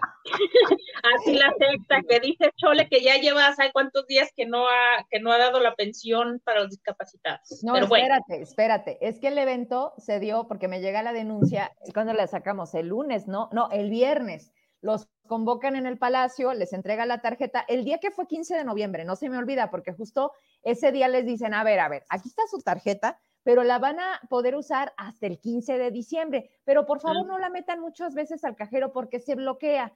Entonces yo les decía, ah, mira, entonces, este, pues tú con la idea de que como a las 12 mediodía a ver si ya depositaron, ¿no? Y nada. Y luego vas como a las 3, pues a ver si ya depositaron, ¿verdad? Y nada. Y pues ellos pueden depositar hasta las 11 de la noche y decir, yo te deposité el 15 de diciembre. Entonces, son jaladas, ¿no? Pero además, como para qué con un mes de anticipación si son tarjetas sin fondos, si la gente necesita el dinero como para ahorita, ¿no? No, ¿y de, cuándo acá, ¿y de cuándo acá un cajero te va a retener tu tarjeta, tarjeta por, por saldo? No, o sea, para que no estuvieran fregando, ¿no? Pero fíjate, que, eh. que sin nada nuevo con la nueva gobernanza. Pues la verdad es que... Pero es que son, como que son muy raros porque ¿cómo es posible que hagan ese tipo de cosas? O sea, imagínate qué percepción tiene la gente de ellos, ¿no? O sea, pues de que te dan una tarjeta, hacen un evento, te toman la foto y al último nada. ¿Qué es eso? No, con razón la señora Vero tiene... Con, con, razón la señora Vero tiene que mandar pagar encuestas donde la pongan para favorita, porque pues no, así gratis definitivamente no. Nadie. Nadie pues se mira, para... A ver, Norma, con amenazas yo creo que es, es, su modo de operar. O sea, la gente, te aseguro que es, la vomita, pero pues es la que al final, híjoles, pues es la de la lana. Aparte es la representante del cabecita de algodón. Sí, ¿no? O sea, la secretaria bueno, pues, Creo que, que, en determinado caso, que ya hay muchas eh, al interior de Morena y, en, y muchas fuerzas que no quieren dejarla llegar, al final de cuentas creo que si la oposición si en el que Dios nos libre y, y lo diablo y cosas así. Eh, en, el determinado caso que llegara la candidatura, siento que la oposición tendría que decirle a la gente, ¿saben qué? O sea, los programas ya son constitucionales, ya no se dejen engañar. Si, si no le, si no votan por esta persona, no se los van a quitar y, pues todo eso. Pero ya lo hicieron, Pero bueno. O sea, ese mensaje de no te lo pueden quitar, este, mira lo que te quitaron cuando estábamos con otro gobierno, eso ya ha sido parte de la campaña. No, no, yo creo que aquí, híjole, es complicado porque lo mismo decíamos y con evidencias, no solamente porque se nos antojara Gabriel, Heraclio, Andrés Ver en su momento, pues decíamos por qué David no debía de llegar a Zacatecas a gobernar. Y dime si la gente escuchó o dime si además lo entendió. Y ve, o sea, a consecuencias, en cuanto ya perdónalo. No, ¿por qué chico lo va a perdonar? Primero que se ponga sí, a Gabriel. ¿No lo vas a perdonar? No, no tengo que perdonar. Ya lo perdoné. Madre, ¿Qué querías decir? Pues es que a mí lo, lo, que me sorprendió ahora que tuve chance de entrevistar a César Clavioto es que dice todo lo contrario. Sí, buena entrevista, mi Gabo. Porque está, están duro y dale, este, muchos de los que habían hecho esta justa campaña de difusión, eh, entre ellos el, buen amigo Oso Medina, que pues, incluso ha insistido en este mismo discurso, ahora al parecer van a tener que cambiar de discurso para decir que no, porque a mí me dice César Clavioto, es que hay que convencer a la gente que si pierde la nueva gobernanza y si no hay, ojo, dice continuidad, lo que está en riesgo son sus programas sociales. Cuando ya se encargaron ellos mismos de decir esto es constitucional y no se les puede quitar el apoyo por orden constitucional, y además dice Cravioto, este, y además de todo, la oposición votó en contra del presupuesto que tiene programas sociales. Pues sí, pero pues, esa posición no sirve de nada y no pesa nada en, en el Congreso de la Unión. Y aunque quieras quitarle, digamos, dinero a los programas sociales, por, por legalmente, por por nivel constitucional se tienen que seguir entendiendo, otorgando. Entonces, eso fue lo que más me llamó la atención, pero hay muchas cosas ahí, muchas contradicciones. César Cravioto diciendo que David va a pasar muy bien la revocación de mandato y que hay que tener confianza en él. Dices, ok, es que es esta campaña de Claudia Sheinbaum por los dos lados de por este lado te pega el Aida Sonsoris y nosotros venimos a Zacatecas a sobarte el chipote, ¿no? O sea. que decías algo muy correcto, Gabriel. ¿Cuándo ha venido Claudia Vamos a Zacatecas? Sí, yo le pregunté, ah, pues está muy bonito, pero si se ha dado cuenta, pues Se nos va a casar. ¿Quién? A la se viene a casar aquí. Destino Zacatecas de bodas, a ver si se lo ven. escucharon la entrevista con Marta de baile? Ay, no. O sea, ya entramos en la dinámica así como tuvimos una gaviota, así como tuvimos... Oye, no, pero, pero ellos son ateos. Ya entramos en esta dinámica de, Claudia Sheinbaum. Pero el, pero el peje no es ateo. pero el peje no es ateo. No, ¿verdad? Y entonces tiene, tiene, que, ay, no, no, eso no voy a decir porque suena a violencia política de género. Me retracto antes de decirlo. El peje no, no, es ateo y él dice que son sus votos, entonces pues habrá que ver. Porque, ah, vaya, cómo denuncian violencia política y ahí están, luego, luego, son los primeros. Pero, vaya, a, lo que iba también es, es, esta parte de, o sea, si, si se dan cuenta, le preguntaba yo, pues, Ricardo se la pasa haciendo campaña en la Ciudad de México. Ya no anda de gira en, en otros estados, se la pasa en la Ciudad de México. Y aquí no ha venido una sola vez Claudia Sheinbaum en Zacatecas. Pues para eso manda Ulises. Es que no queremos que, se que es campaña, pero, pero, ya viene, ya, ya viene pronto, este, ¿no? para que no piensen que es campaña, porque además de todo, todos tienen derecho de hacer este, actos anticipados, que para ellos no son actos, actos anticipados, está Ricardo. Entonces, no, están llenos de contradicciones en Morena, con mucho respeto lo digo, muchísimas contradicciones. Oye, oye, pues para para empezar el, el, asunto de Cravioto, ¿no? O sea, viene y habla en contra de la reforma, bueno, a favor de la reforma electoral de Andrés Manuel y con una imagen grandísima de Claudia Sheinbaum atrás, o sea, ya, esto es mucho cinismo, les vale madre, la verdad. Entonces, pues, cada quien dijo Oracle. Pero aparte, este, viene y eh, yo porque chequé las entrevistas que, le hicieron este Gabriel y Andrés a, César Cravioto, o sea, en días pasados, y de hecho todo el 2022 se le ha pasado tirándole por viaje a, Ricardo, y ahora viene, ¿no? En un tono muy conciliador de, no, Ricardo no se También va, tiene es derecho. parte de la cuarta transformación, simplemente es parte de la pluralidad, del derecho a disentir, ta, ta, ta, y al ratito van a seguir tirándole, ¿no? O sea, parte de contradicciones, ¿no? Y luego ahora esta rueda de prensa en la mañana, este, ahí en Samos, que sabe quién llegó con su vasito de, otra marca, que no es en el restaurante donde estuvieron, pero bueno. O sea, tú. Eh, salen anunciando pues, que nosotros vamos a ir a la marcha del peje. Hace que no escucha. ¿Tú llegaste con un café de otra marca al Samos? No, yo no. No, tú no fuiste, yo fui, tú no fuiste. Pero estaba en las transmisiones y ahí sale alguien con un vaso de café de otra marca que no es del restaurante. Mira, mira, ya que manda la banda, Norma, ¿qué es eso? ¿Y qué le hace? Yo no fui, no, yo no llevaba ningún café. Yo no me estoy refiriendo a ti, me refiero a Llevabas un, Llevabas un vampiro. ah, yo creo que Ulises. ¿Sí? Ah, claro, café punta del cielo. Ulises llevaba yo todo del punta del cielo. Estuvieron ahí como de los que apoyan a Claudia, bueno, no apoyan, promueven a Claudia, los que promueven a Dan, los que promueven a Marcelo y todos. Pues nosotros nos apuntamos para la marcha del 27. Y yo nomás me quedé pensando, pues sí, está bien, vayan, vayan, sí. Vayan pues, A mí qué me importa quién va, quién no va, pues vayan, ¿no? Mientras no sea con recurso público. Pero digo, pues sí, también, pero a ver, e, e, ese grupo que estuvo en la rueda de prensa, por ejemplo, o los que han estado promoviendo proyectos de Claudia Sheinbaum, que tienen todo mi respeto, que pueden ser eh, históricos fundadores de Morena. Pero ¿quién tiene ahorita las riendas de Morena Zacatecas? Ninguno. Nadie. ¿Cuántos de ellos tuvieron consejeros en Morena Zacatecas? Que son los que van a definir las candidaturas en el 24. Nadie. ¿Cuántos lograron posicionar no, pero, pero consejeros nacionales?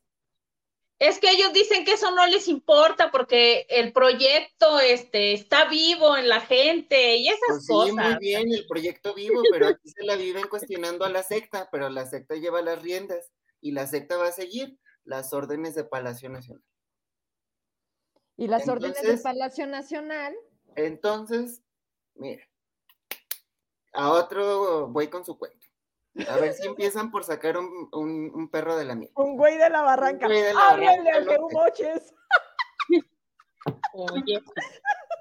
No, vas a, juntar, vas a, juntar, dos güeyes y ahí está más cabrón. Bueno, pues que se hagan compañía, ¿no? Pero mira, las cosas como son. Las cosas como son, hay que ser realistas, hay que partir de, de, a ver, fuera de su burbuja idealista, también que quieren apostarle a una revolución de las conciencias, a un convencimiento pacífico de las personas, que es un movimiento de transformación. Pues sí, está bien, es parte de, eh, como una doctrina, una filosofía que puede tener también otros partidos políticos. Pero, ellos no van por puestos. Pues sí, pero seamos realistas. Las elecciones se ganan como, con una estructura, teniendo posiciones, todo esto.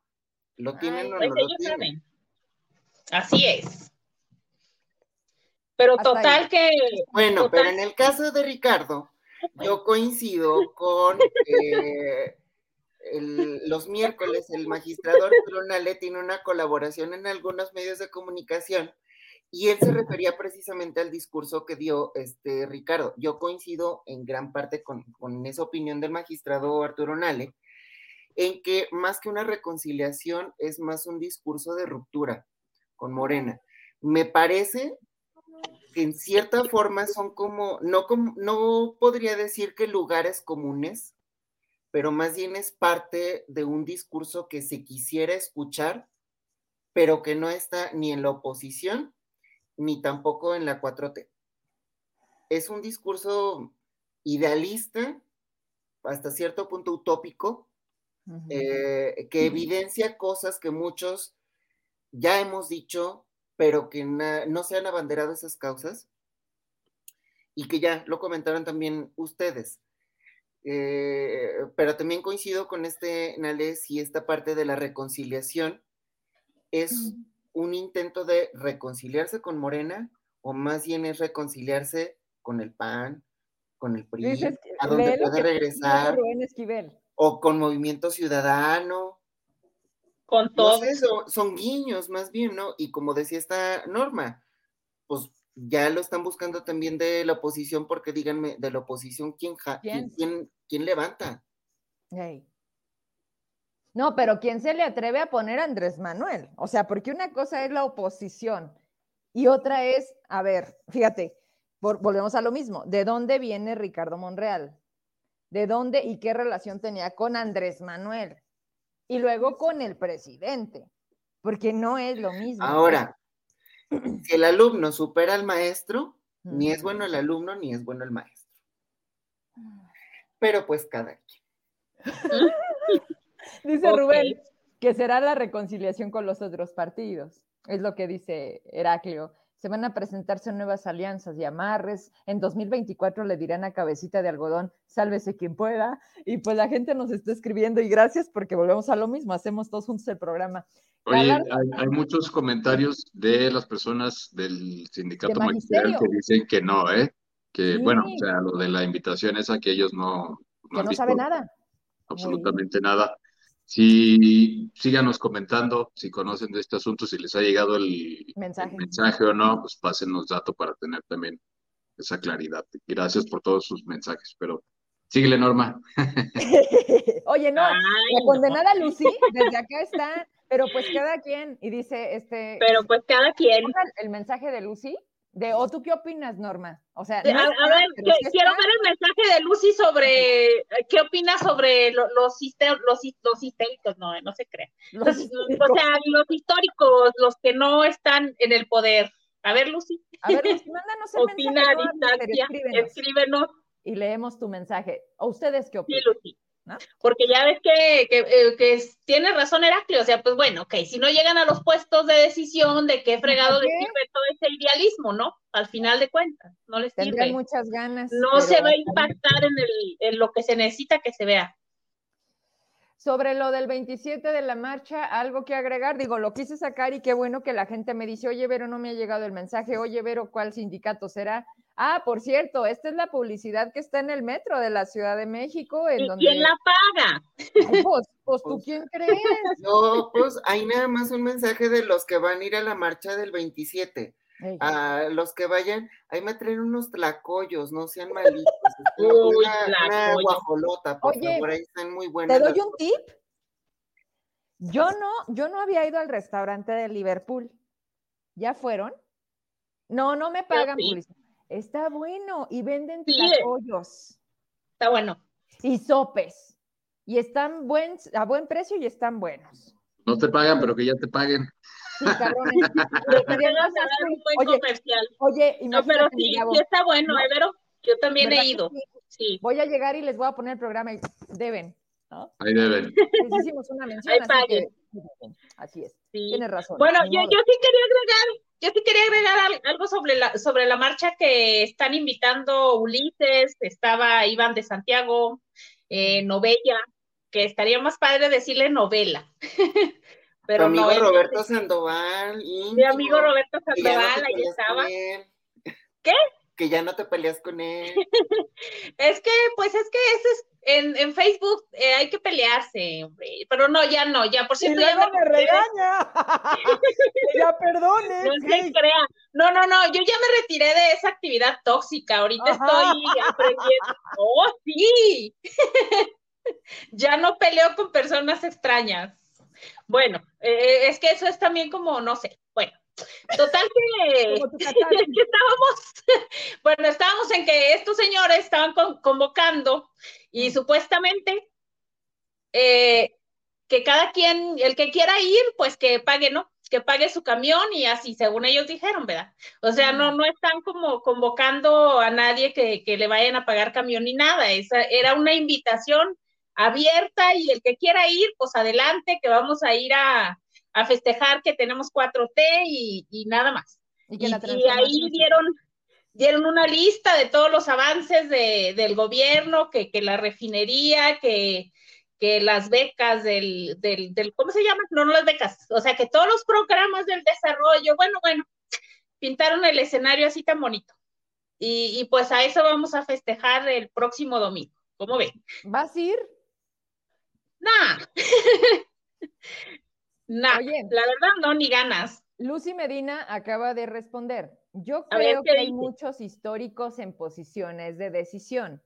Claudia Sheinbaum entre ellos. En mi opinión, por eso el respaldo de los más apegados al proyecto es para ella. Eso opina Lucy. ¿Mm? Ok. ok. Qué bueno que no está aquí, ¿verdad? Pero no podemos, exacto, pero no podemos debatir porque no está aquí. Así no se vale.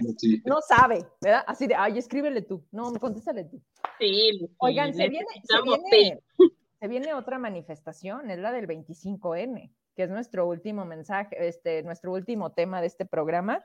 Oigan, yo me he divertido mucho, no he sentido el tiempo, ya vamos para dos horas. ¿Cómo está tu batería, mi Gabo? Ya te va a traer el Santa Claus. ¿Cómo estás? Yo para que no nos dejes. Eh, 45, va bien.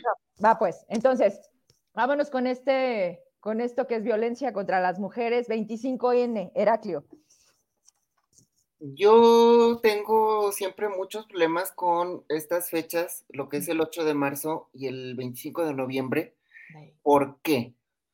Porque desde las instituciones, no sé si viven como en un lirismo y promueven eventos pues muy rosas en muchos casos, este, como para adornar lo que es una realidad muy cruel. Eh, voy a citar nada más algunas estadísticas muy breves en el caso de Zacatecas. Eh, de las estadísticas más recientes, la Endire, de la encuesta nacional sobre la dinámica de las relaciones en los hogares. En el caso de Zacatecas, eh, prácticamente el 60% de las mujeres de 15 años o más han experimentado eh, algún tipo de violencia a lo largo de su vida, o sea, 6 de cada 10 prácticamente. Y prácticamente 4, bueno, 2 de cada 5, o sea, mm, como un 40% eh, ha sufrido este tipo de violencia en el último año, el periodo 2020-2021.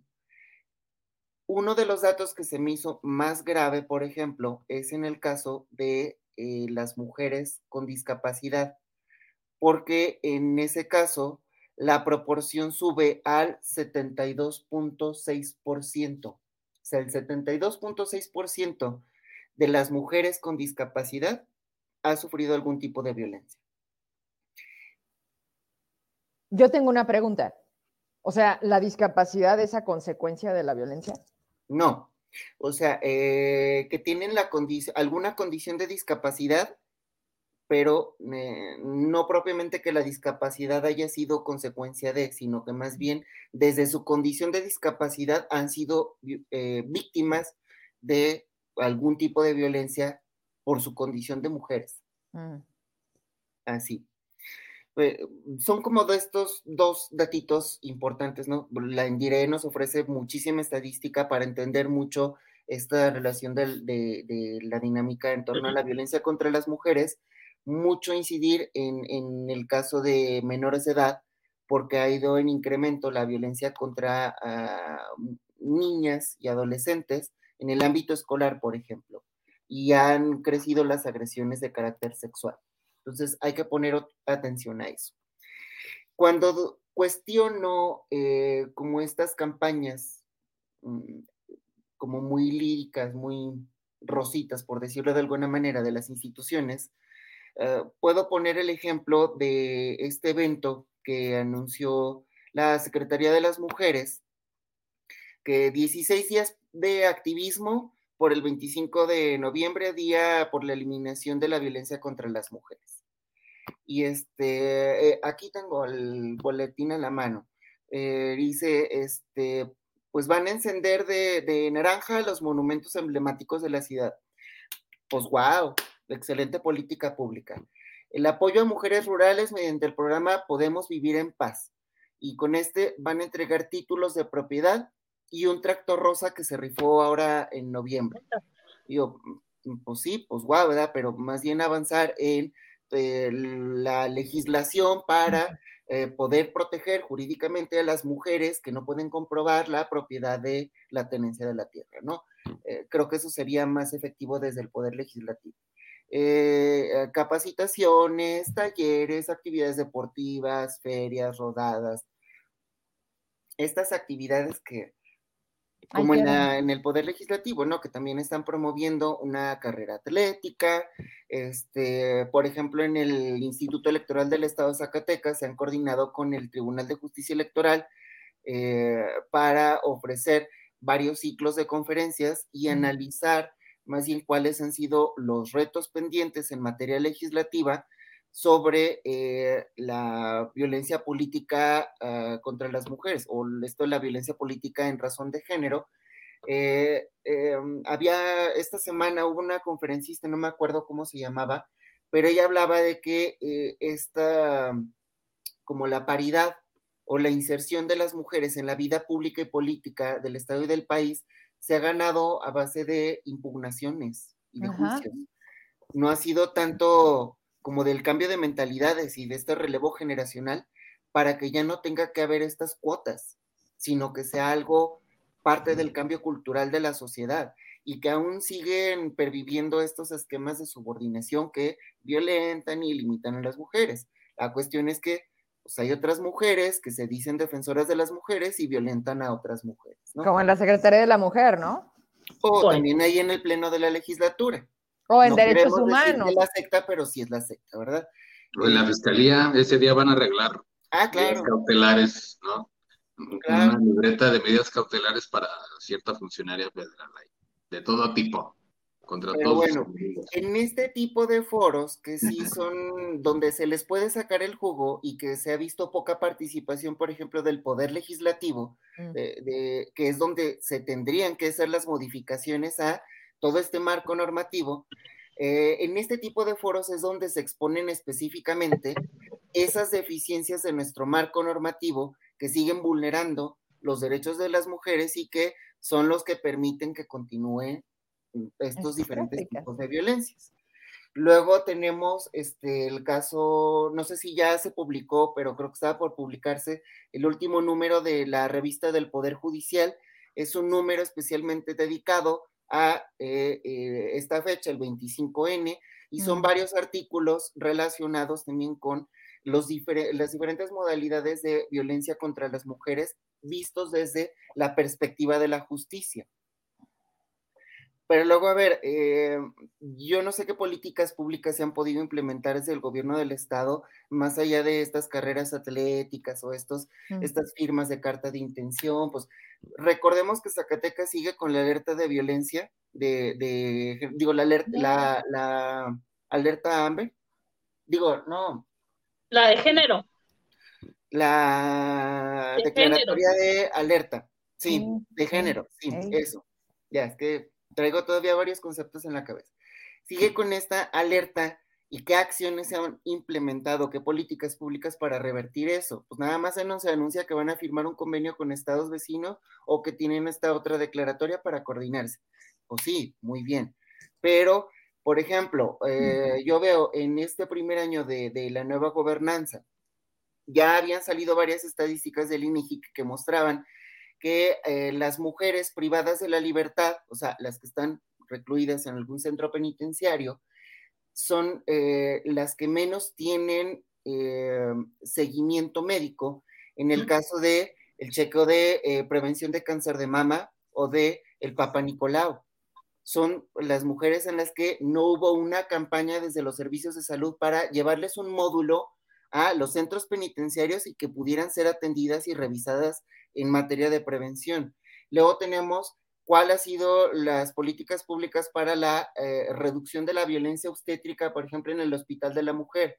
Y tenemos la polémica del Hospital INS Bienestar en Fresnillo, que se supone que iba a ser hospital para las mujeres y sigue sin abrir.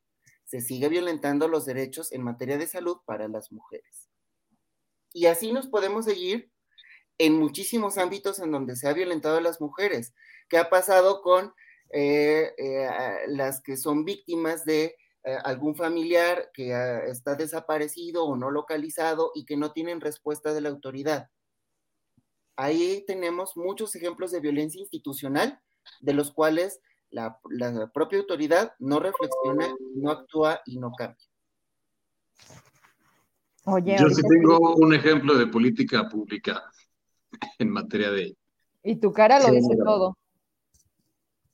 Chequen cuántas direcciones de, eh, no sé si le llaman paridad o equidad de género, ha desaparecido la nueva gobernanza en esta administración.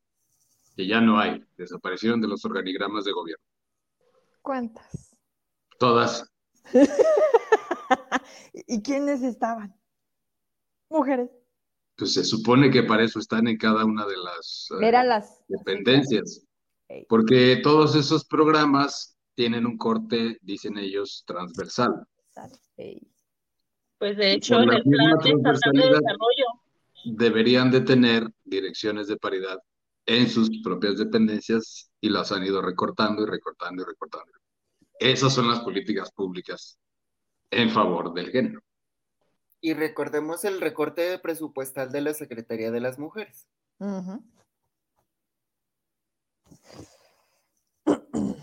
Algo. Pero tú qué opinas, Barba? Pues yo tengo mucho que decir. o sea, ahora, sí siéntense cómodos porque. bueno, para empezar, yo también chequé las cifras de la Endire y en, en el país 70% de las mujeres, un poco más, han sufrido algún tipo de violencia. Y hay que acotar que hay tres tipos de violencia, la psicológica, la económica y la física. Y, por ejemplo, recordemos, eh, aquí, Vero, en tu programa, recuerdo una mujer que, que, que denunció que, que estuvo batallando, que la traían de un lado para otro para pedir una pensión alimenticia para sus hijos. Ese es un caso tan común en Zacatecas, o sea, que es uh, increíble cómo las instituciones no resuelven a tiempo, como si los hijos de esas mujeres no comieran todos los días. Entonces, eh, desde ahí está, se supone que hay instituciones que están apoyando a esas mujeres que no están haciendo el trabajo. Entonces, ¿Cómo es posible que, como dice Heraclio, hagan ese tipo de eventos tan superficiales mientras realmente no tienen un compromiso a favor de las mujeres? O sea, es, lamentable. también en, esa, en, la Endire también dice que, que los tipos de violencia se concentran más en las áreas urbanas. Y yo ahí tengo una teoría de que se debe a que en las áreas rurales eh, la violencia psicológica y la económica a lo mejor no están reconocidas por ellas mismas como violencia, ¿no? A lo mejor están normalizadas. Dicen, no, pues es que eh, me dice que no, no me da el dinero, pero pues igual, o sea, es normal, es hombre, o, o ese tipo, ¿no? Entonces, creo que, que en México hay mucho por hacer y culturalmente y desde las instituciones que la verdad lamentablemente nada más simulan. O sea, yo, yo conozco muchos casos de mujeres que, que sufrieron violencia en sus matrimonios, tienen hijos y las instituciones nunca se ponen del lado de ellas. Se ponen, parece como si se pusieran del lado de ellos cuando hay, hay infantes de por medio, cuando están viviendo toda esa situación, que hay mujeres que tienen que huir de su casa porque pues, tienen miedo, entonces eh, se tienen que ir a otros lugares a empezar de nuevo con sus hijos, cosa que la verdad no, no, como que no es justo, ¿no? O sea, siento que igual la sociedad se debe de comprometer también con, con esto de, que, oye, no, pues es que cómo es posible que la institución te esté, te esté haciendo esto, porque pues sí, al final de cuentas le, ponen una denuncia de pensión alimenticia, o sea, pasan años, muchos años, que, ay, no, es que el, tipo, pues que, que no tiene un trabajo fijo, y o sea, le, le, sacan muchas, muchas cosas, pero pues siento que, que ahí es donde deben de realmente estar interviniendo pues para, pues para medio menguar esta situación, ¿no? Porque pues, sí, es lamentable. Creo que desde las instituciones, si, si todo se está cometiendo desde las instituciones, pues, o sea, o son un reflejo de la sociedad o qué onda, ¿no? Entonces, bueno, creo que nuestro papel es exigirle a las instituciones que hagan su trabajo, algo tan simple como hagan su trabajo, organícense y hagan su trabajo.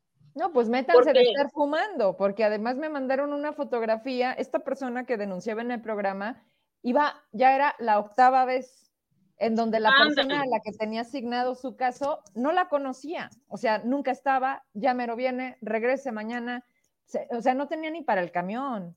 Y que le perdieron el expediente. Exacto, le perdieron el expediente. Entonces, no, no hay forma. Me mandan la foto porque me dicen, oye, ella es la abogada. Y estaba afuera fumando. Dije, mira, ¿por qué no llegaría esta mujer a buscarla cuando esta señora está tan desocupada? Oye, Gabo, que los tienes con el pendiente, porque pues ya ves que también debes pensión, chiquito. ¿Ya encontraste al chiquito?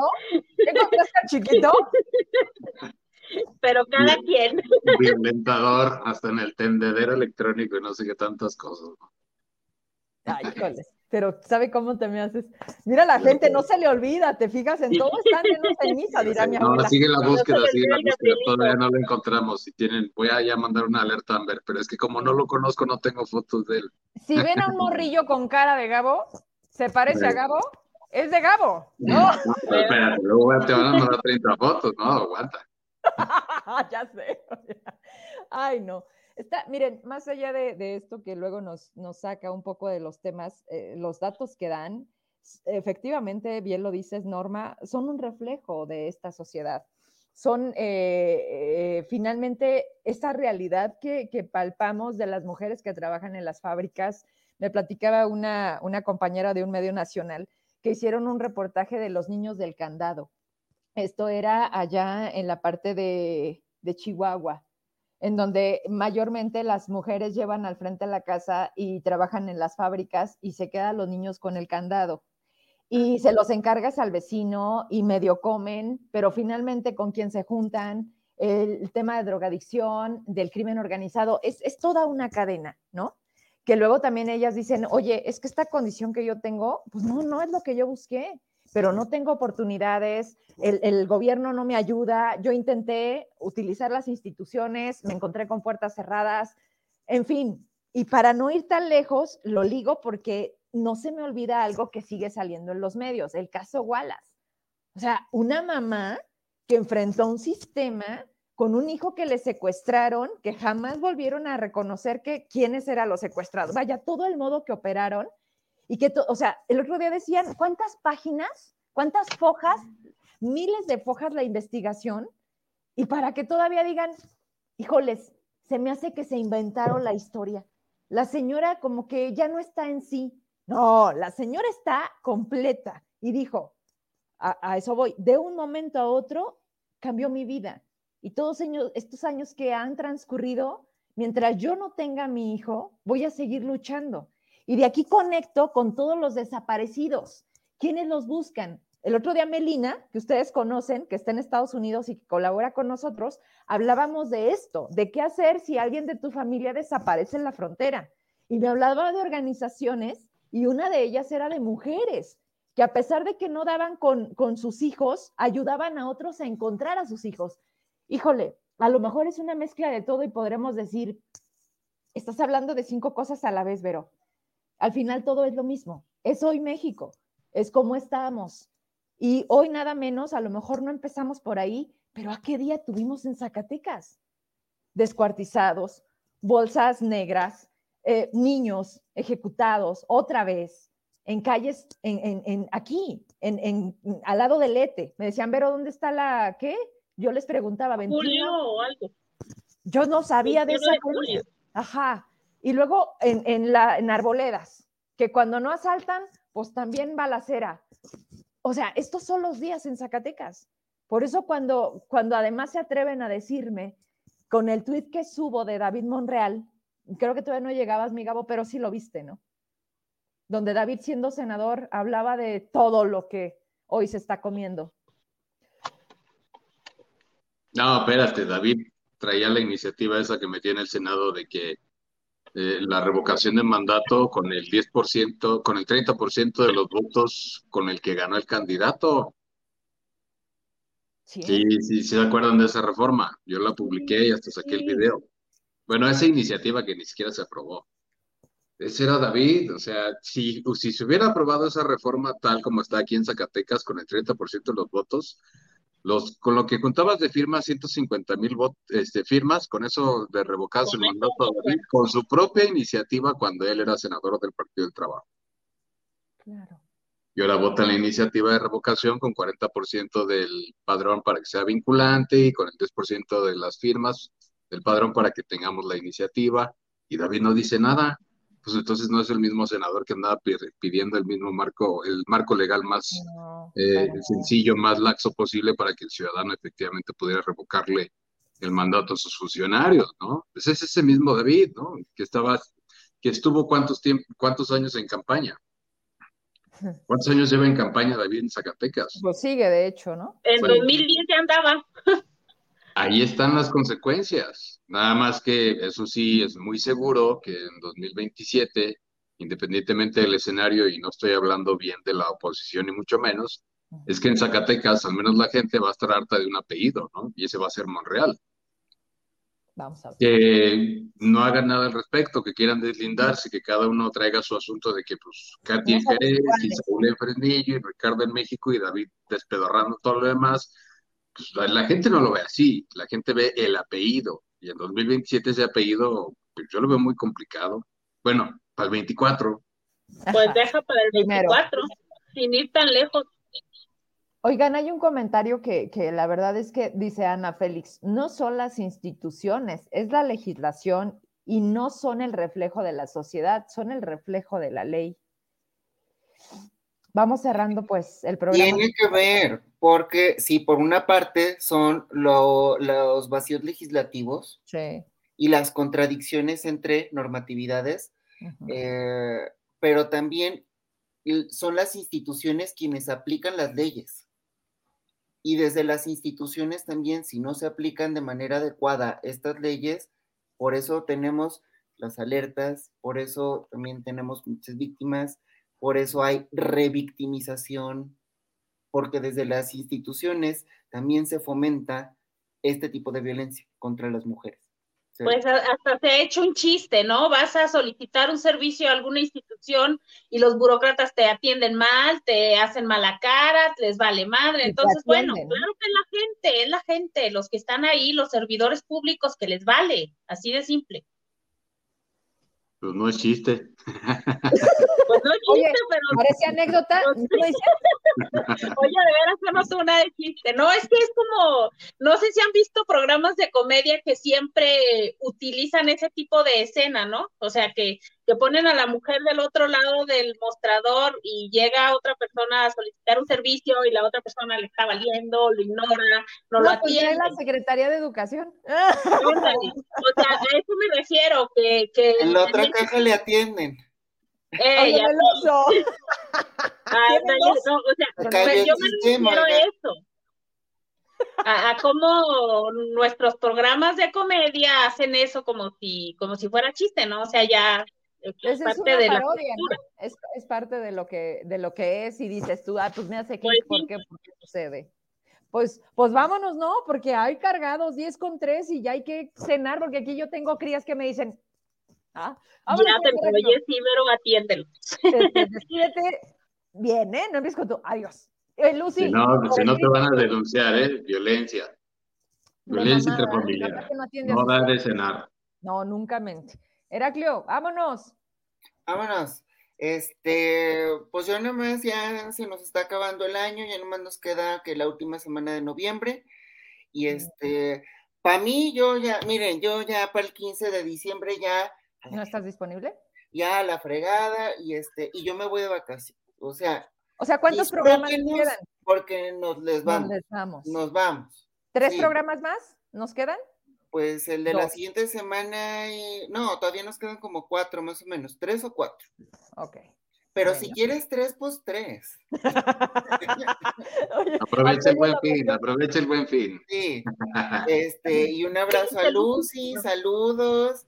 Este, ya te vamos a mandar ahí más recetitas para que hagas menjurjes y te cures muy pronto. Ahí, pues, pues déjate apapachar por, por la Trotsky, por el, por el Banks y. Calienta bien rico los pies. Calienta en la cama, a lo mejor ha de ser por eso, que no estás bien calientita y, y con estos fríos, pues ahí ya una infección. Ojalá no sea meningitis como de esos casos de Durango. No, no, no toco madera. Este, no, cúrate muy pronto y saludos a, nuestra audiencia, a todos los que nos siguen miércoles a miércoles. Gracias. Ahorita ya Lucy ya se está despidiendo. Mi Norma, vámonos. Me congelé. ¿Me congelé? Ahora te congelaste. También para o tú sí, tú sí, el celular no. No, el celular y el internet, cada rato los veo que de repente ya no supe ni qué diablos dijeron, la verdad, honestamente. Creo que me perdí medio programa. Oh, ¿En serio? ¿Todavía tienes mega cable? No, ya cambié, pero es la misma fregadera, fíjate. Fregada. De plano.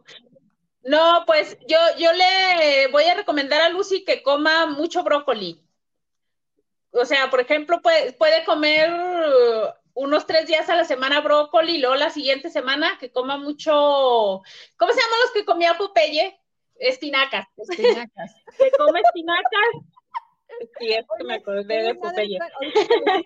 Me acordé de que los mexicanos pusieron a bailar a los cabrones de Qatar el payaso de Ah, sí, sí, como debe ser. O sea, el tipo este, qué, qué desmadre. Decían ayer, si de afición hablamos, México no tiene dos, pero, pero para el fútbol, pues no, ¿verdad? Pero, pero ahorita que le hiciste así me acordé del desmadre que traen. Hay muchos zacatecanos en Qatar y pues muchos mexicanos que se la están pasando bien.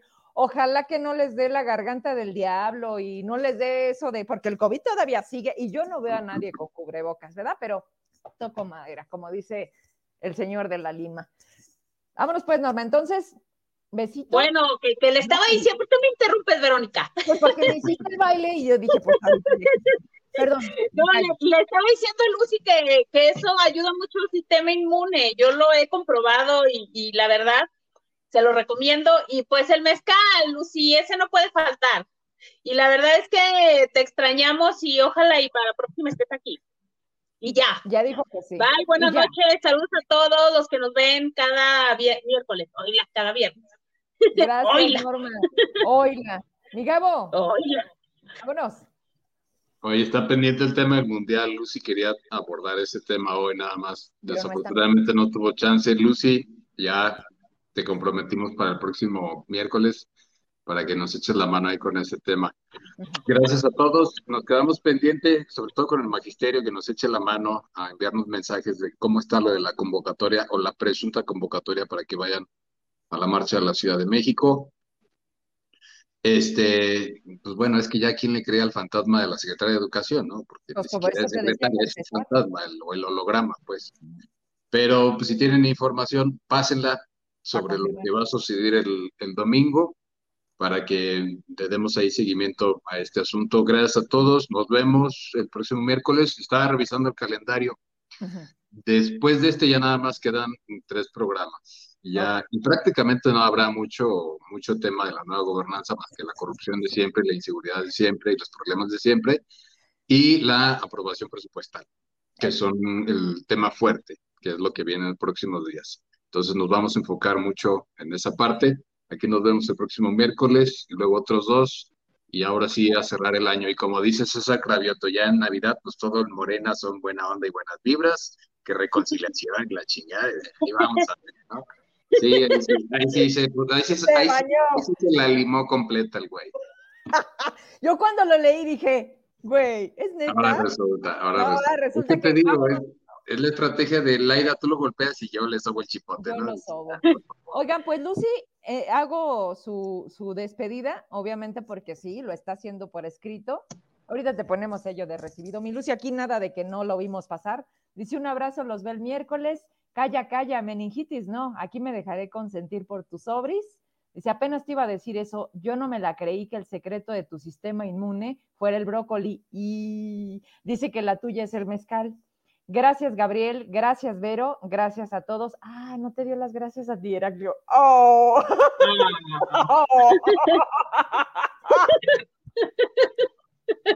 Pues le andan deseando meningitis, cabrón, también no, chingues. Oye, sí, no, hombre. Yo dije, tocó madera, tocó madera. lo dijiste, lo dijiste. Y pues, si lo piensas, lo atraes. Vámonos, pues. Gracias a ustedes. Nos vemos. Bye, buenas noches, hasta mañana.